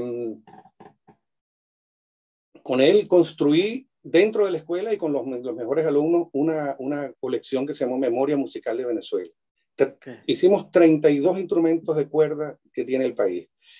Y, bueno, y eso basado en un trabajo de investigación real, concreto. O sea, estás hablando ahí de las diferentes bandolas, de los diferentes tipos de cuatro, de los... Mira, yo te estoy hablando de, de la, ah, de la media arpa, del arpa banco largo, de la, del arpa de tiro de 32 cuerdas, la de 36, te estoy ah. hablando de la tuyera. O sea, yo puedo reunir estas dos acá, porque todas están, son del llano, la tuyera y la mediarpa también, pero lo tenemos en, el estado Falcón, nos fuimos a buscar el, al, al, al cuatro y medio, al cinco, al requinto, no al, al, sí, al requinto, al octavo, que supuestamente se lo, se lo determinaron al Malto Navarro, pero pareciera que el octavo tenía ya una connotación más, más en, San Fernando, San José de la Sierra, San, en, Falcón. En Falcón. Ahí estuvimos nosotros inventando vainas. El, el, octavo, el noveno, la requintilla, eran instrumentos que ya desaparecieron. La vihuela mm. de los Andes igual, la bandurria de los Andes desapareció y yo la tuve en mm. manos de un carajo que construía eh, cuatro en, eh, en eh, que construía tiples y cuatro en, en, Mérida. Yo me la pasaba en esa vaina, hermano mío, yo le he dado la vuelta al planeta, pero a mi país me lo conozco de cabo a rabo. He estado viajando, subiendo y bajando, entrando y saliendo. A mí esa vaina no me... ¿Esos instrumentos están en algún lado? ¿Esos instrumentos? Bueno, espérate, que la, que la, eh, eh, tómate una copita de brandy porque la historia no, no, la historia es muy particular. Bueno, con Manuel estamos hablando de que eh, Manuel fue uno de los constructores de arpa más sólidos que tuvo el país. Estudió con, con el maestro Lugo, el holandés, que vino a hacer arpa él seguramente estudió y trabajó y tenía ese contacto con las arpas clásicas y vainas allá en Holanda, se vino a Venezuela eh, y ahí comenzó a trabajar con las arpas de Venezuela, la, el arpa llanera sobre todo, ¿no? la, sonolugo. Manuel trabajó toda la vida con él. Y cuando el maestro Lugo se, se enfermó, se gana más, Manuel asumió la, la situación.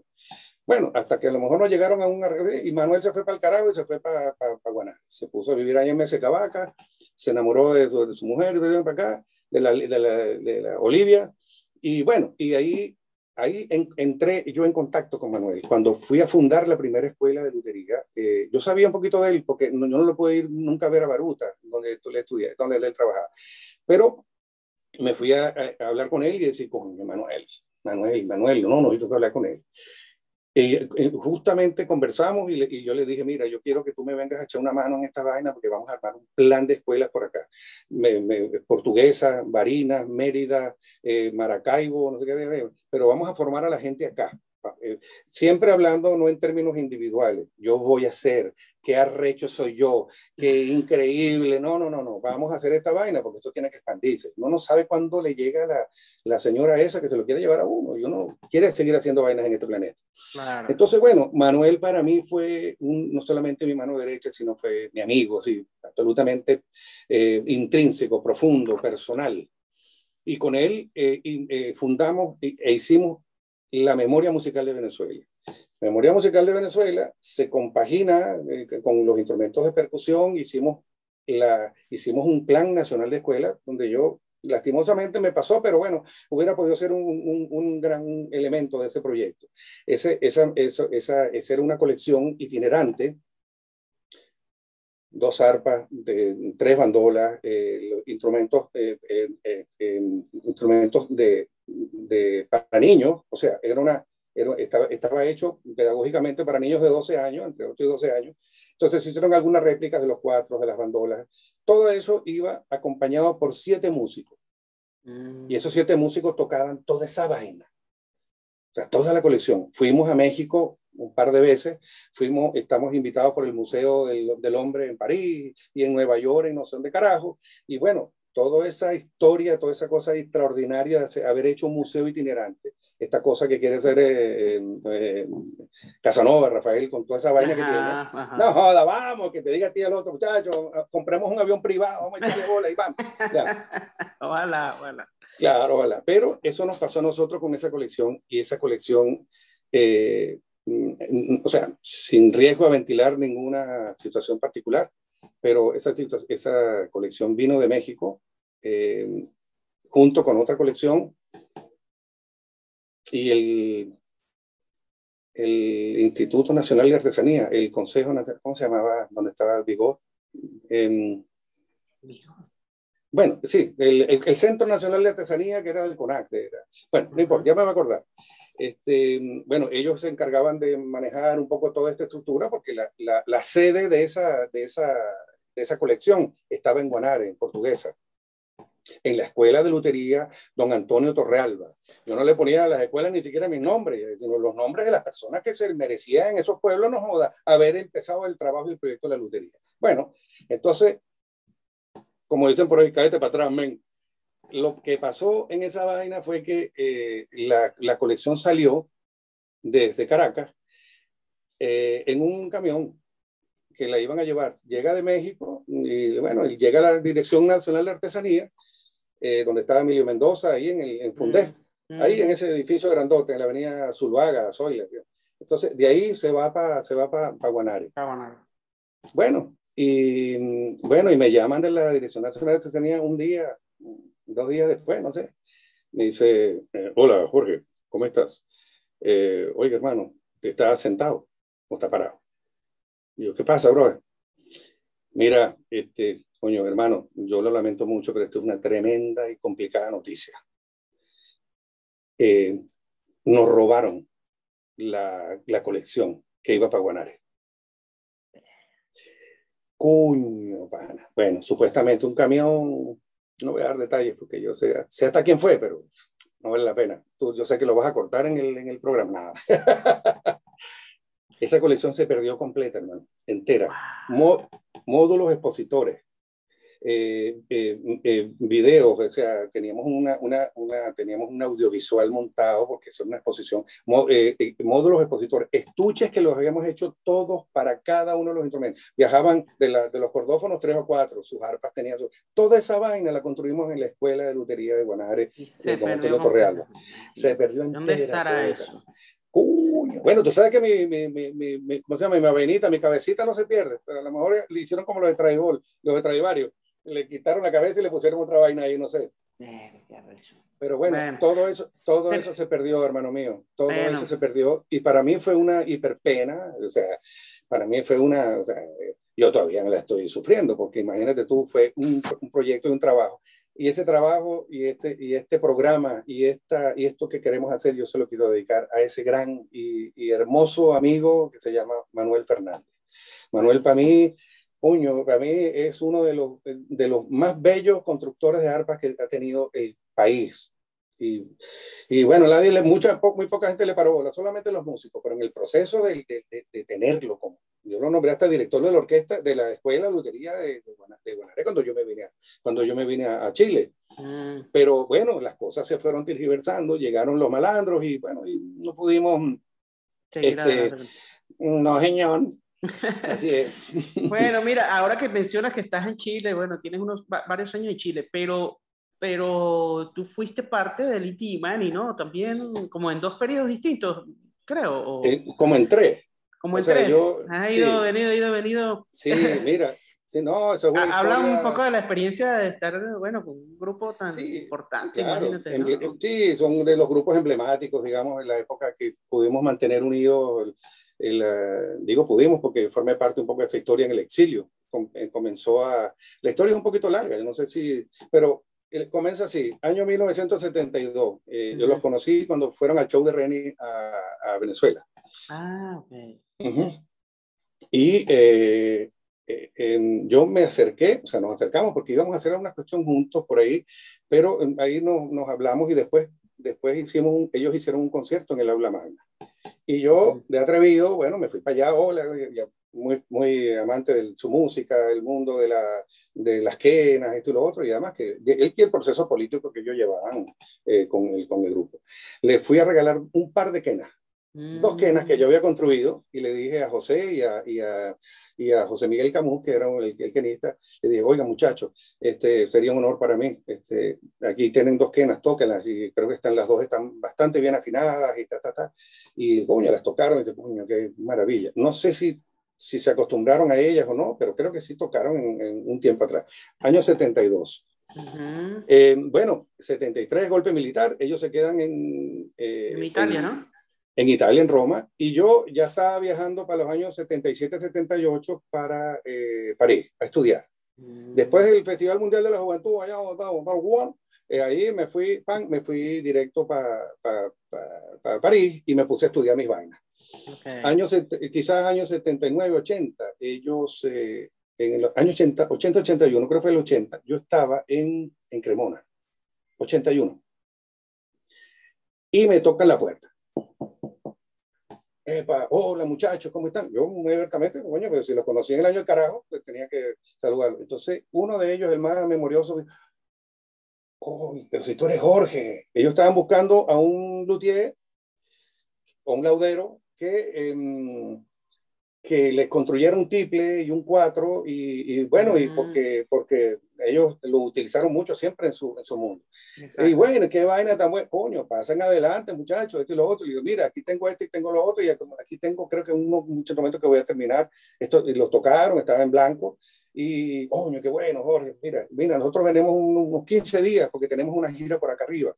Y, y bueno, esa noche nos quedamos parrandeando ellos se quedaron en la, en la casa, y nos quedamos y, y, yo tocaba una vaina y tocaba la otra, y, bueno, y el Salinas y el otro me decían, este carajo multiinstrumentista, que, mm. vamos, y percusiones.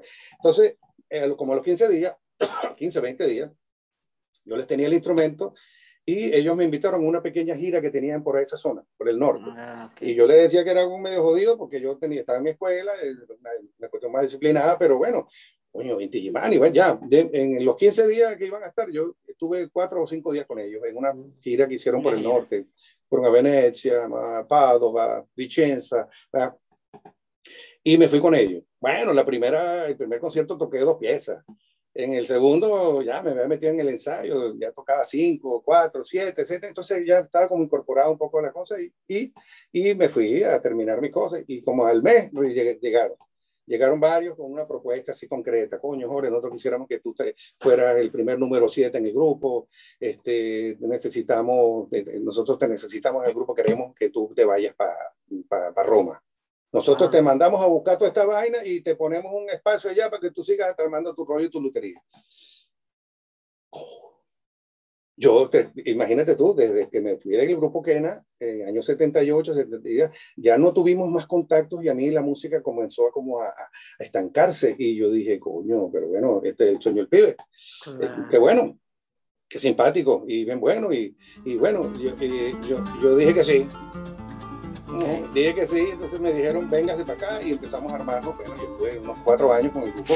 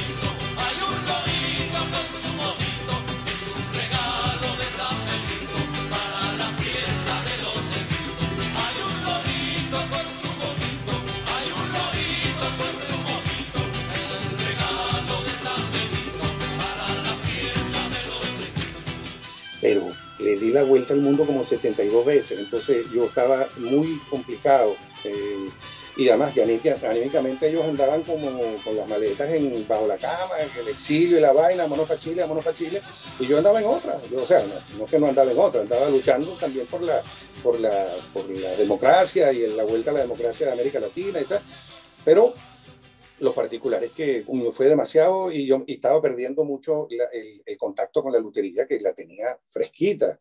Y haber, venido, haber venido del conservatorio en París también tenía fresca, medianamente fresca mi cosa de, la lutería. Así que, y como siempre hice en, mi proceso de la música latinoamericana, pues logramos tener una, una, una amalgama muy bonita. Después yo me fui, me fui a Alemania y después de Alemania, pues me fui a Venezuela, en la caída del muro de Berlín. Yo vivía en Berlín. Imagínate. Pasé muchos años allá, pasé, me pasé muchos años en Frankfurt. Eh, tuve un, un, hijo que se llama Manaure Simón de la Santísima Trinidad. ¿eh? Maná. Y entonces, bueno, eh, y, y, traté, intenté pues, armarme mi cuento en Venezuela. Y bueno, te voy a contar una vaina muy particular. En El año 91, yo, en 90, 90, yo llegué a Venezuela de nuevo fue contratado por la Orquesta Simón Bolívar como luthier de la orquesta y, y ahí estuvo involucrado José Francisco del Castillo, gente que quería que yo regresara eh, a Venezuela, pues, y me hicieron un, un, espacio dentro de la cosa que estaba pasando ahí. Estaban los a la luna en ese tiempo dando clases. Ah, Matías, Matías y Luchía ya habían renunciado, yo no sé qué pasó ahí, pero eh, no se sintieron como a gusto porque las condiciones ahí eran un poco complicadas, ¿no? Y entonces, bueno, yo me, me puse a organizar un poco el trabajo de la, de la lutería ahí, y, eh, pero anteriormente a eso, compañero, yo no sé si te lo conté alguna vez, pero yo me venía de Frankfurt a Caracas una vez a la semana. Echa, échale bola, creo que te conté una vez esa vaina, una vez a la semana. Eh, y, y, a veces cuando ya éramos muy jodidos porque los aviones fallaban, entonces me iba, me iba cada 15 días, entonces daba, esa semana daba en vez de lunes y miércoles, yo día lunes, martes y miércoles, un día más, y entonces me, me, aprovechaba un poco los días para poder hacer, estar un poco más tiempo en Alemania y regresar. Ese fue el primer taller de lutería que se hizo en Venezuela a nivel técnico, en el Ateneo de los Teques.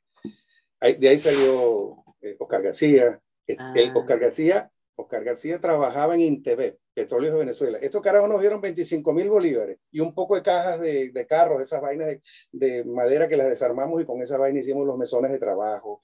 Hicimos, armamos el taller en, en, el, en, el, Ateneo de los Teques. De la, de la, bueno, de ahí salió Oscar, salió eh, Claudio, Claudio Lascano. Mm.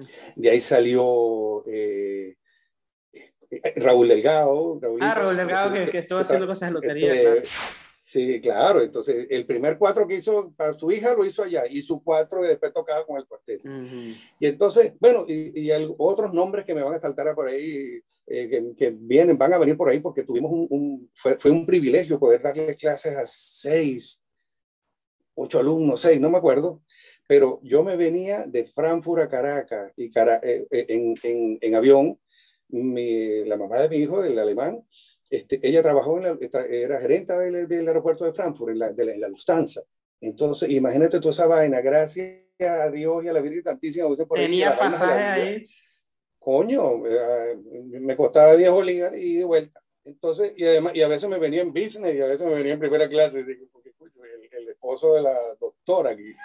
Claro. Coño, hermano mío, te he dicho ese cuento porque esa vaina no la cree nadie. Yo me venía en un avión a darle clase a los muchachos de la Ateneo Los Bueno, ahí ha estado toda esa cosa tuya de la formación que ha sido tan, tan, tan, bueno, tan importante, pues, ¿no? Para mí muy importante, para mí muy importante. Mira, em, em, esto no es recriminatorio, pero, pero sí, eh, yo creo que cuando hay una persona que tiene un conocimiento y un saber y se lo guarda hasta la tumba, yo creo que eh, le, le, pichó, le, picó el bichito el ego, como dicen por ahí, ¿no? Le picó el bichito el ego y, y se encierran a sí mismos pensando que esa es la forma de actuar en, en, el proceso más elemental de la vida, que es crear conciencia en las próximas generaciones. Entonces, para mí esa vaina es fundamental, fundamental. Es una vaina que todos deberíamos tener ese bichito. En el caso de Ramón, yo, yo siempre se lo dije, Ramón, ¿cuándo vas a, a sentar cátedra? ¿Cuándo vamos a armar escuela? Joder, eh, cuchillo para la garganta. No, no, esa vaina no es así. Y, y no es superar y ni competir con el otro. Es crear conciencia de que lo que tú estás haciendo va a servirte a ti eh, y a los demás. Y eso yo lo sigo manteniendo. Me causa curiosidad un 4 que tiene ahí, que tiene un puente loco ahí. Ah, ya, ya te voy. Ese que tienes ahí detrás. Los audífonos. Voy a quitarme los audífonos porque, ya va, no sé si va a... Ahí está, espérate un momentito. Ajá. Es que hay una, mira, este 4. Ese, ese, ese puente que... que... Decir, bueno, este es, una, este es un cuadro muy especial porque es de una alumna, déjame ver si puedo ponerlo acá, es de, eh, de una alumna de la, de la, Escuela de Lutería de, eh, de, Osorno. Es una de las escuelas importantes que yo he hecho acá en Chile. Este es un instrumento de una bellezura. Y, y este, ella es eh, escorpio, escorpión. Entonces, mm. este, este tallado se lo hizo un, uno de mis alumnos en la escuela, que es tallador, me dijo, oiga, profe, yo le voy a regalar a, a Génesis este, le voy a regalar eh, el puente, le voy a hacer un escorpión. Bueno, y okay. todo esto demás, todo esto demás, está, no sé si lo ves acá, está tallado, hecho a mano. Bueno. Eh, esto tiene un, tiene un bisel eh, milanés, se llama, que es un bisel eh, muy bien denotado. Aquí mira donde, un corazoncito, esto puro cariño. Puro cariño. Ese es de una alumna tuya. Sí, fue, sí, fue una de las, de la, eh, construyó mandolinas y, y, trabajó conmigo en el, y esto es un cuadro extraordinariamente bello. Mira, eh, eh, Jorge, yo soy, te confieso que yo soy un perdido con la cosa de las maderas y nunca sé nada, pero tú nombras las maderas que yo sé que sí hay gente que está muy pendiente, ¿qué madera es eso? Y no sé qué, ¿no? Bueno, no, mira, e, esto, esto es un arce yugoslavo, un arce con el que las maderas de los violines, pues, eh, violines, violas, chelos y contrabajos utilizan, y también para guitarra flamenca. Entonces, porque tiene una brillantez. Este 4, claro, que fíjate tú, tiene una tapa de cedro rojo del Canadá extraordinariamente y es muy dulce.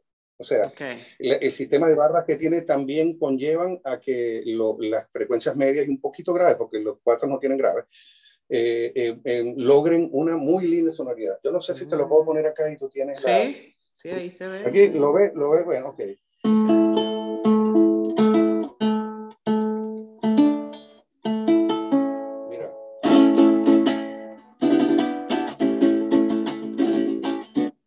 siempre parto Buenísimo,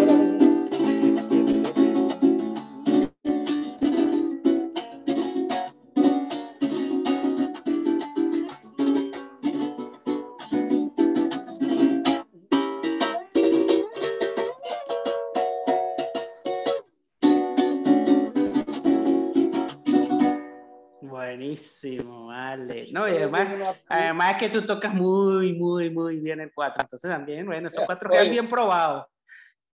Bueno, eso es lo que yo entrego. Yo entre, esto, esto, esto para mí es una, es, es, una propuesta, no solamente sonora, sino una propuesta de, de, de, entrega. O sea, yo los instrumentos los hago a mi mano, a mi manera.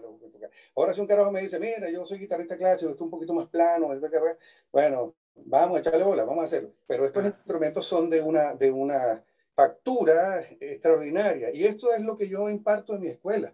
Yo no voy a decirle a los carajos, miren muchachos, peguen esa vaina ahí. No, no, si cada una de estos, de este desarrollo, por eso creo que pude haber dejado una camada de, de tanto nivel y tanto orgullo cuando se habla de los luthiers de Chacao, de, de Claudio, de Oscar, de Cosme, de Aramis, de no sé quién carajo más. Para mí es, es, es, una vaina así como que país, tu, con, tu continuación ahí también. No Mira, sé si me continúa. No si mi continuación. Espérate Muestra también lo, la, el clavijero especial que tú siempre, este es, este es tu sello, tu firma, ¿no? Los clavijeros. Ah, no, pero, siempre... pero es que este es más cariñoso, mira esta ah, mira, este, este tiene corazón, corazón. Esto tiene, tiene un basto y tiene, un, tiene una flor que termina en un corazón, una vaina. Y la, pero la media lunita, la media lunita, ah, no, porque... Eh, Este está, aquí está. Ahí está, ahí está. Lo que, esta, esta está protegida por la parte de atrás, ¿tú ves? ¿Para qué? Porque mm. yo me acuerdo que si Augusto Ramírez me decía, oye, Jorge, yo tengo tres, cuatro tuyos. Coño, los tres, me, me falta uno por joderle la, la lunita. Ya, ya sé lo que está pasando. Mm. Es que estas mm. cosas muchas veces rompían. Ah, y esta okay. tiene un vaciado, tiene un, un particular ah, ahí. Okay, okay. Pero déjame ver, ya te voy a mostrar aquí algunas cositas.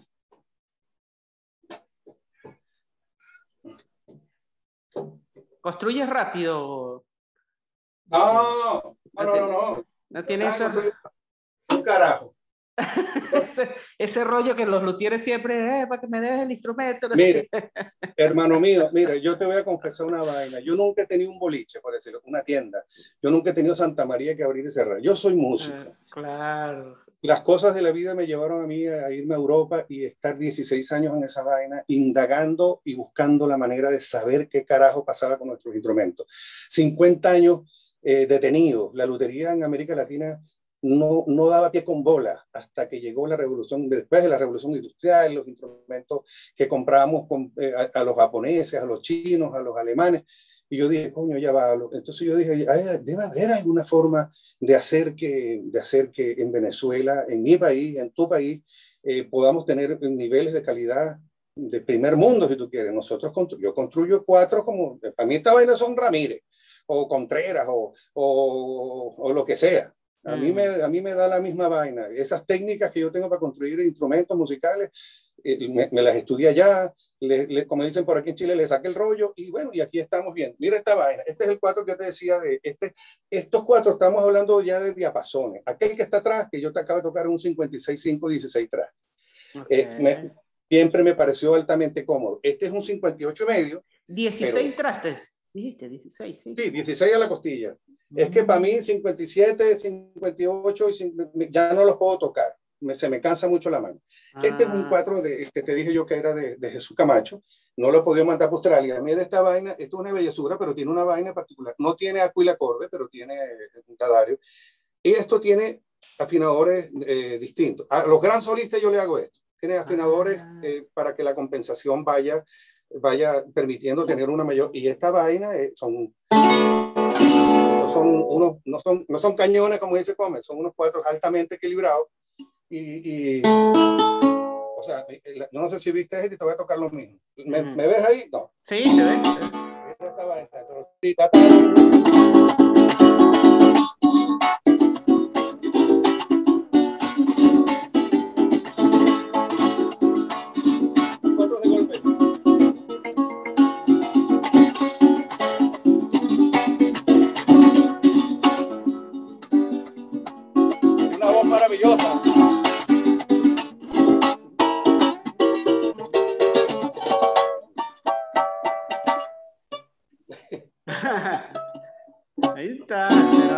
Perfecto. Buenísimo. No, estaba en un avión y mira, este, esto es una bellezura.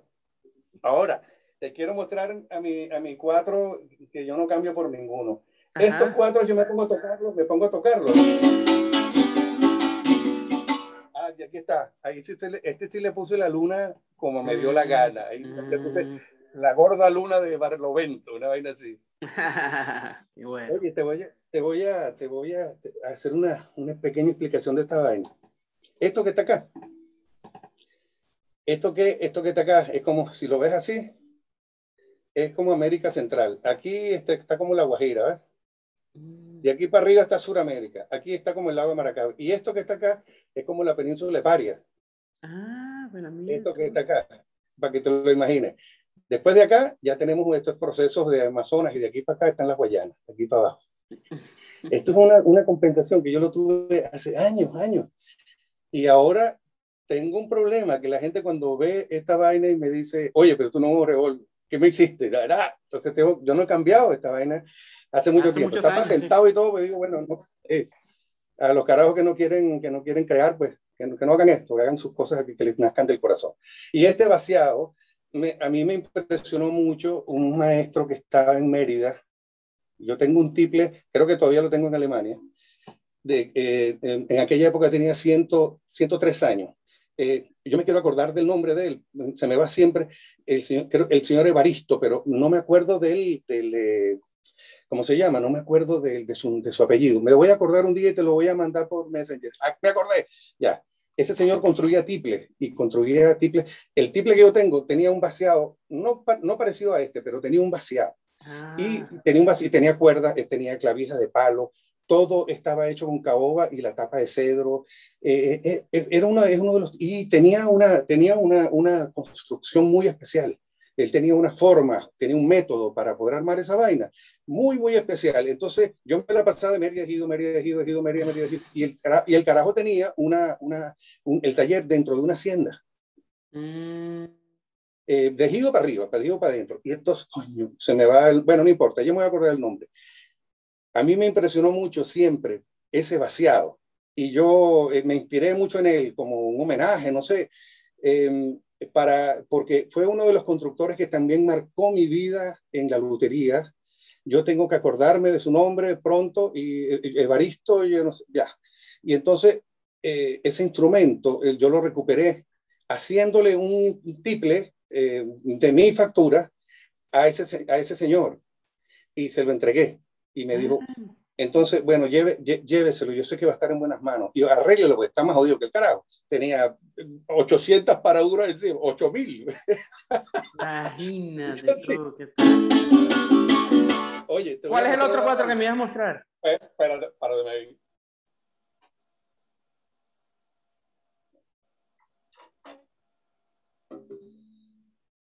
Primero, primero te quiero hablar de esta madera que te la nombré al principio de... Mira, mira esta belleza. Esto es laurel siempre verde. No sé si lo ves ahí, un poquito más de luz, no sí, sé. Sí, sí, se ve, sí Mira, es una beta, eh, esto es una guitarra de concierto que estoy haciendo, una guitarra clásica, y estas maderas tienen 180, 170, 180 años. De unas casas, de unas casas que, mira, aquí todavía tienen los, los agujeros de los, de los, clavos cuadrados. Ah. Eh, sí. Por aquí hay otro, ¿eh? Y, y esta, esta, bueno, cuando esta guitarra esté lista, yo te la voy, un cero rojo del Canadá. No soy, la estoy filetando, pero este tipo de, de, cosas, este tipo de maderas no me llegan a mí sino una vez en cuaresma. Y es un dicho maracucho, una vez, una vez por cuaresma. Exacto. Tienes una bandola por ahí también. Sí, estoy haciendo una. Mira, este cuatro, este, este ya lo estoy terminando, pero esta es la otra cabeza que yo hago. Esta es la otra cabeza que yo hago, que es eh, cuando le pongo la guitarra, las, clavijas normales. Esto es un cuadro todo hecho de nazareno, de nazareno de Venezuela. Mire, mire esta vaina. bueno, lo voy a terminar. Ya lo estoy terminando. Mira qué bellezura. Mírame esta vaina. O sea, nosotros somos los reyes entre el trópico de Cáncer y Capricornio de las maderas más bellas paluterías. Acuérdate que el palo santo de río se lo llevaron los japoneses y los alemanes. Sorprendente, sorprendente este, esta, esta, esta colección de madera que tengo acá. Arréchese quien se arreche. Esta vaina me la inventé yo para las, para, para las, eh, para para las bandolas eh, llaneras. Metele trastes hasta la boca. Eso fue producto de la escuela y producto del trabajo que queríamos hacer nosotros. De los cinco trastecitos que tenía, le metí nueve. Ismael eh, le metí ocho. Después Ismael dijo, coño, está bien. Después le metí nueve. Y él me dijo, para esos tocones que yo tengo, yo no, no voy a poder tocar esa vaina. Y bueno, hice la, la primera bandola que se hizo con, con este tipo de tastieras. Eh, esto es una caranda muy bonito, ya la estoy terminando. A Oliver Briceño, de allá de Mérida, el oboísta. Ah, de, ajá, de este, Oliver, claro. ¿Te acuerdas de Oliver? Claro, claro, no eso, va para allá. Esta, esta, eh, ¿cómo se llama? Esta estructura de instrumentos, de diapasones, de esto y lo otro, la primera, en, en la primera, eh, eh, la primera bandola que se hizo con el, con el mango largo y con la tastiera hasta abajo, llanera, estoy hablando de la llanera, eh, fue, se, la, se, se, la, se, la, regalamos al hijo de Vidal Colmenana, a Johnny. Johnny a mí me impresionó. Yo, a mí ese carajito me impresionó, tenía como 15 años él, yo no sé cuántos tendría, 40, 30. Y cuando yo le dije a Vidal, me dijo, me dijo, coño, eh, este es tu hijo, coño, ¿cómo toca ese carajo, man? ¿Cómo toca? Entonces, mira, Jorge, yo no sé, pero ¿cuánto, ¿qué podemos hacer para yo poder tener una bandola de tu hijo? Eh, bueno, regálame dos mautes, este, y ella dijo, regálame dos mautes, un televisor y, y, y un celular. Y ella ah, no joder, yo te voy a traer esa vaina de Alemania. Se la traje, se la se le hice en Alemania, y cuando dije, no, la pinga, yo lo voy a hacer, yo le voy a hacer a Johnny, tenía unas manos arrechísimamente largas. Entonces yo dije, yo le voy a hacer a, a, a a Johnny esa bandola y em, se la traje un día y se la regalamos. Entonces Ismael la probó, dijo, no, esta vaina es mía. Pero se puso a tocarla, se puso a tocarla y dijo, coño, ¿qué voy a hacer yo con estos tocones? Tengo los dedos muy chiquitos, estas bandolas hay que subirle, coño, tiene 10 trastes a la costilla, ¿cómo es la vaina? Y empezó como a, a, perderse, ¿no? Yo le dije, regalémosle esa vaina, vamos a regalar esa, se la, se la hice yo a Johnny, vamos a ver. Entonces se la firmamos y nos fuimos a Guanare a, a entregársela. Coño, eh, esa, bandola está, esa bandola está viva. Y después, bueno, todo este rollo que yo tengo con la cuatrola, quintola, sextola. Has inventado eh, unos instrumentos, sí, ¿no? como basados en, la. Sí, sí, sí, porque, porque, porque sí, porque esa vaina es una familia. La bandola es una familia de, de instrumentos musulmanos, asiáticos, no sé qué carajo, árabe. Entonces, eh, para mí es, es, un gran, es un gran reto descubrir y redescubrir todas esas variantes que hubiera podido tener la bandola, la bandola árabe. Este, este es un instrumento que normalmente la bandola está acá adentro, la bandola de cuatro cuerdas está acá. La regla mi hay, hay unas afinaciones que yo estoy tratando de poner un re acá, como un bordón, y, y esta una quinta, pero se puede afinar así también.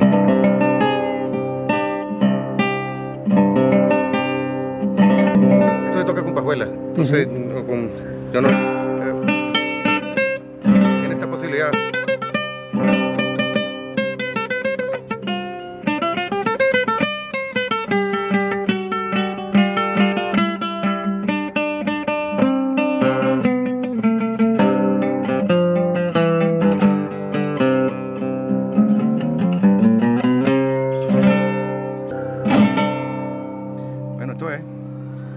la gran cestola. Muy bien. Sí. Entonces, para mí lo misma vaina es el 4. Yo no me puedo poner a inventar vainas y buscar eh, santos tocando un, cuatrico chiquitico. Ah, tenía cuatro cuerdas, no tiene que ser como el 4 de Venezuela. Está bien, pero yo no tengo tiempo para esa vaina. Yo lo que tengo tiempo es para. yo lo que tengo tiempo es para hacer, construir y formar gente, que eso es mi, ese es mi medio. Oye, ah, mira, ajá. dígalo. No, no, no, dígalo. Mira, mira Jorge. Eh, bueno, está pasando un poco lo que yo me temía con este programa porque yo sé que tú tienes demasiadas cosas que decir y, y, sabía que nos íbamos a quedar cortos y que vamos a tener que en algún momento hacer otra conversa de esta porque siento que se nos quedan tantas cosas por fuera. Sí, es muy fácil. Ah, no, ah, Jorge Bolón y Jorge Boldó. Te quiero mostrar, te quiero mostrar este. La primera vez que se utilizó teca en Venezuela fue en la Escuela de Lutería de Guanare, Teca de Socopó, la fuimos a buscar, Melina y Teca, Manuel Fernández y Jorge Bol.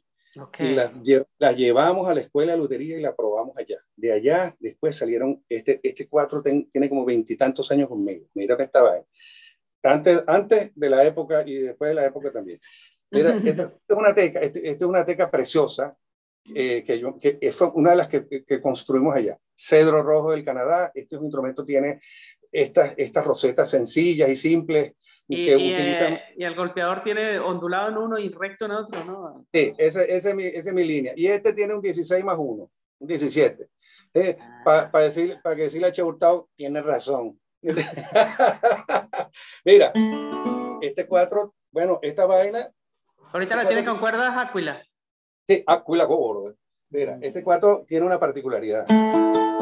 Tiene, unas, tiene un equilibrio y una sonora, y, no, y para tocarlo es, o sea, es como, es como mi, mi, regalón de, y este es uno de los grandes logros que yo tengo con maderas tropicales y, y, y es, es, esto, esto tiene un, un puente de nazareno, ¿eh? tiene, tiene clavijas de, digo, tiene traste, eh, mango de, cedro venezolano igual y tiene estas tiras de, bueno, igualito acá. Aquí está mi, pero este, este lo tuve, sí, mi vaciado, pero esto lo tuve que reparar. Este fue el que se cayó en, se cayó en, en el terremoto acá del 2010. Y ah. entonces, sí, ahí le tiene su lunita con un ébano para que no se jodiera más. Y bueno, le puse aquí un, un, un trastado porque todo esto se partió. Y se partió el fondo, se partió la tapa, ¿eh? Esto tiene sus curvas. Esta es mi escuela. Esta es mi escuela desde hace 20 años. Cuando estos carajos aprendieron conmigo, ya yo había hecho unos uno Lamborghini. Exacto. Mira, te voy a tocar lo mismo.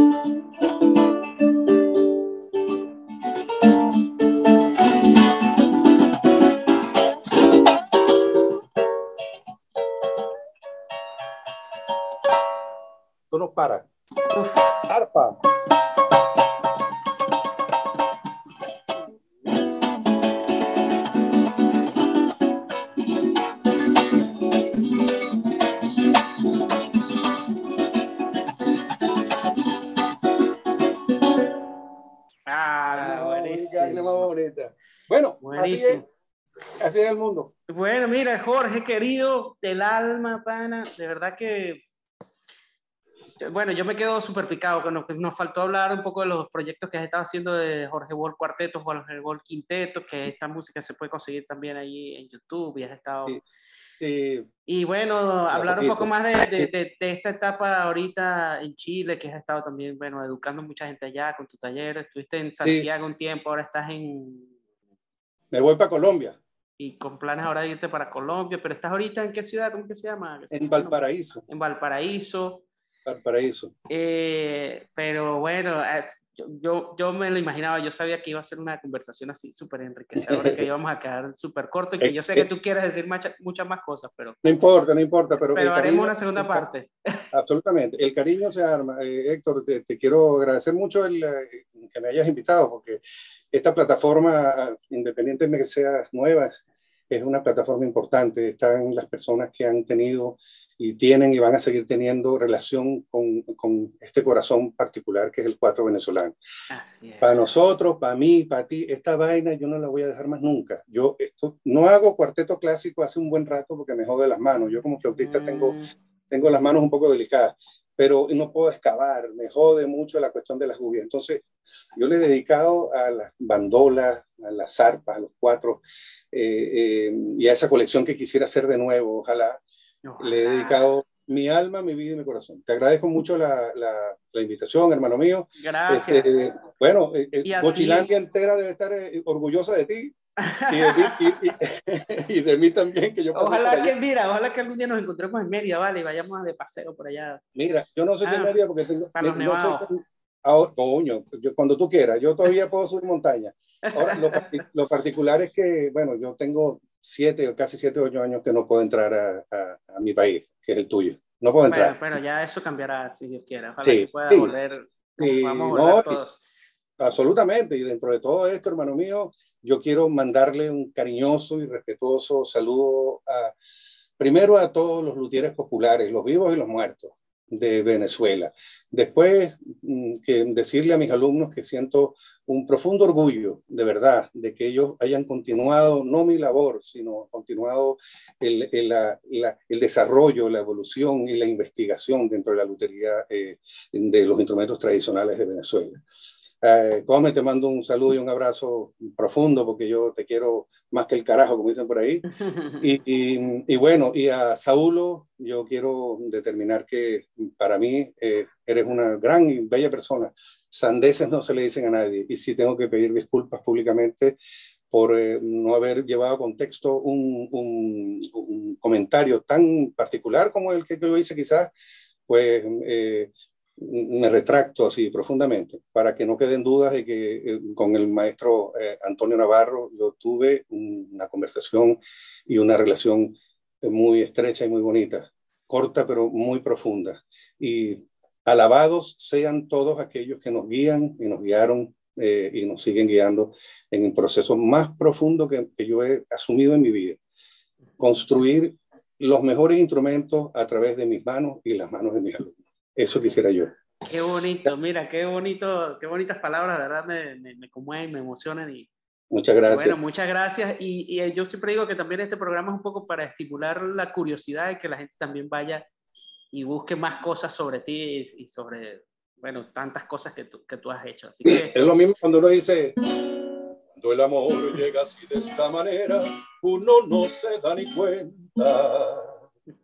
Eso es lo más importante. Uno no se da ni cuenta cómo este instrumento nos ha llegado a, a, a riempir, a llenar nuestra alma, nuestro corazón. Y con ustedes y con los jóvenes que están haciendo ahora, yo digo, carajo, ¿hasta dónde va a llegar esta vaina? Porque es que uno, uno, uno ve a carajitos de 8 y 9 años que no, sí. Bueno, y yo no pienso ponerle más de, más de 17 tratas al 4, A ni hacer, cuatro dobles, ni triple, ni nada de esa vaina. ya yo esos son otros cuentos. Es otro cuento.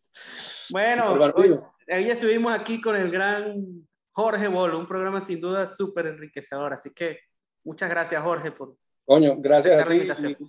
Sí, gracias. Y lastimosamente, bueno, ojalá podamos abrazarnos así profundamente y decirnos que nos queremos, que la patria se hace de adentro y de afuera y que, bueno, eh, Dios te bendiga y que te dé muchas, muchas, muchas buenas vibras y buena vida para que continúes con esta, esta labor extraordinaria de comunicarle a la gente quiénes somos nosotros a través del cuatro, a través de tu, tu experiencia y a través de tu juventud, porque tú eres, tú eres un muchacho, tú eres un hombre joven. Yo también, yo también. Estamos jovencitos todos. Eh, claro que sí. Yo me lo bendiga. Chao, esto fue Hablemos del Cuatro. Chao. Un abrazo a todos. Viva Venezuela. Viva. Este episodio de Hablemos del Cuatro fue presentado por Guataca, música venezolana sin fronteras. Tu4.com, el mundo del cuatro en un clic.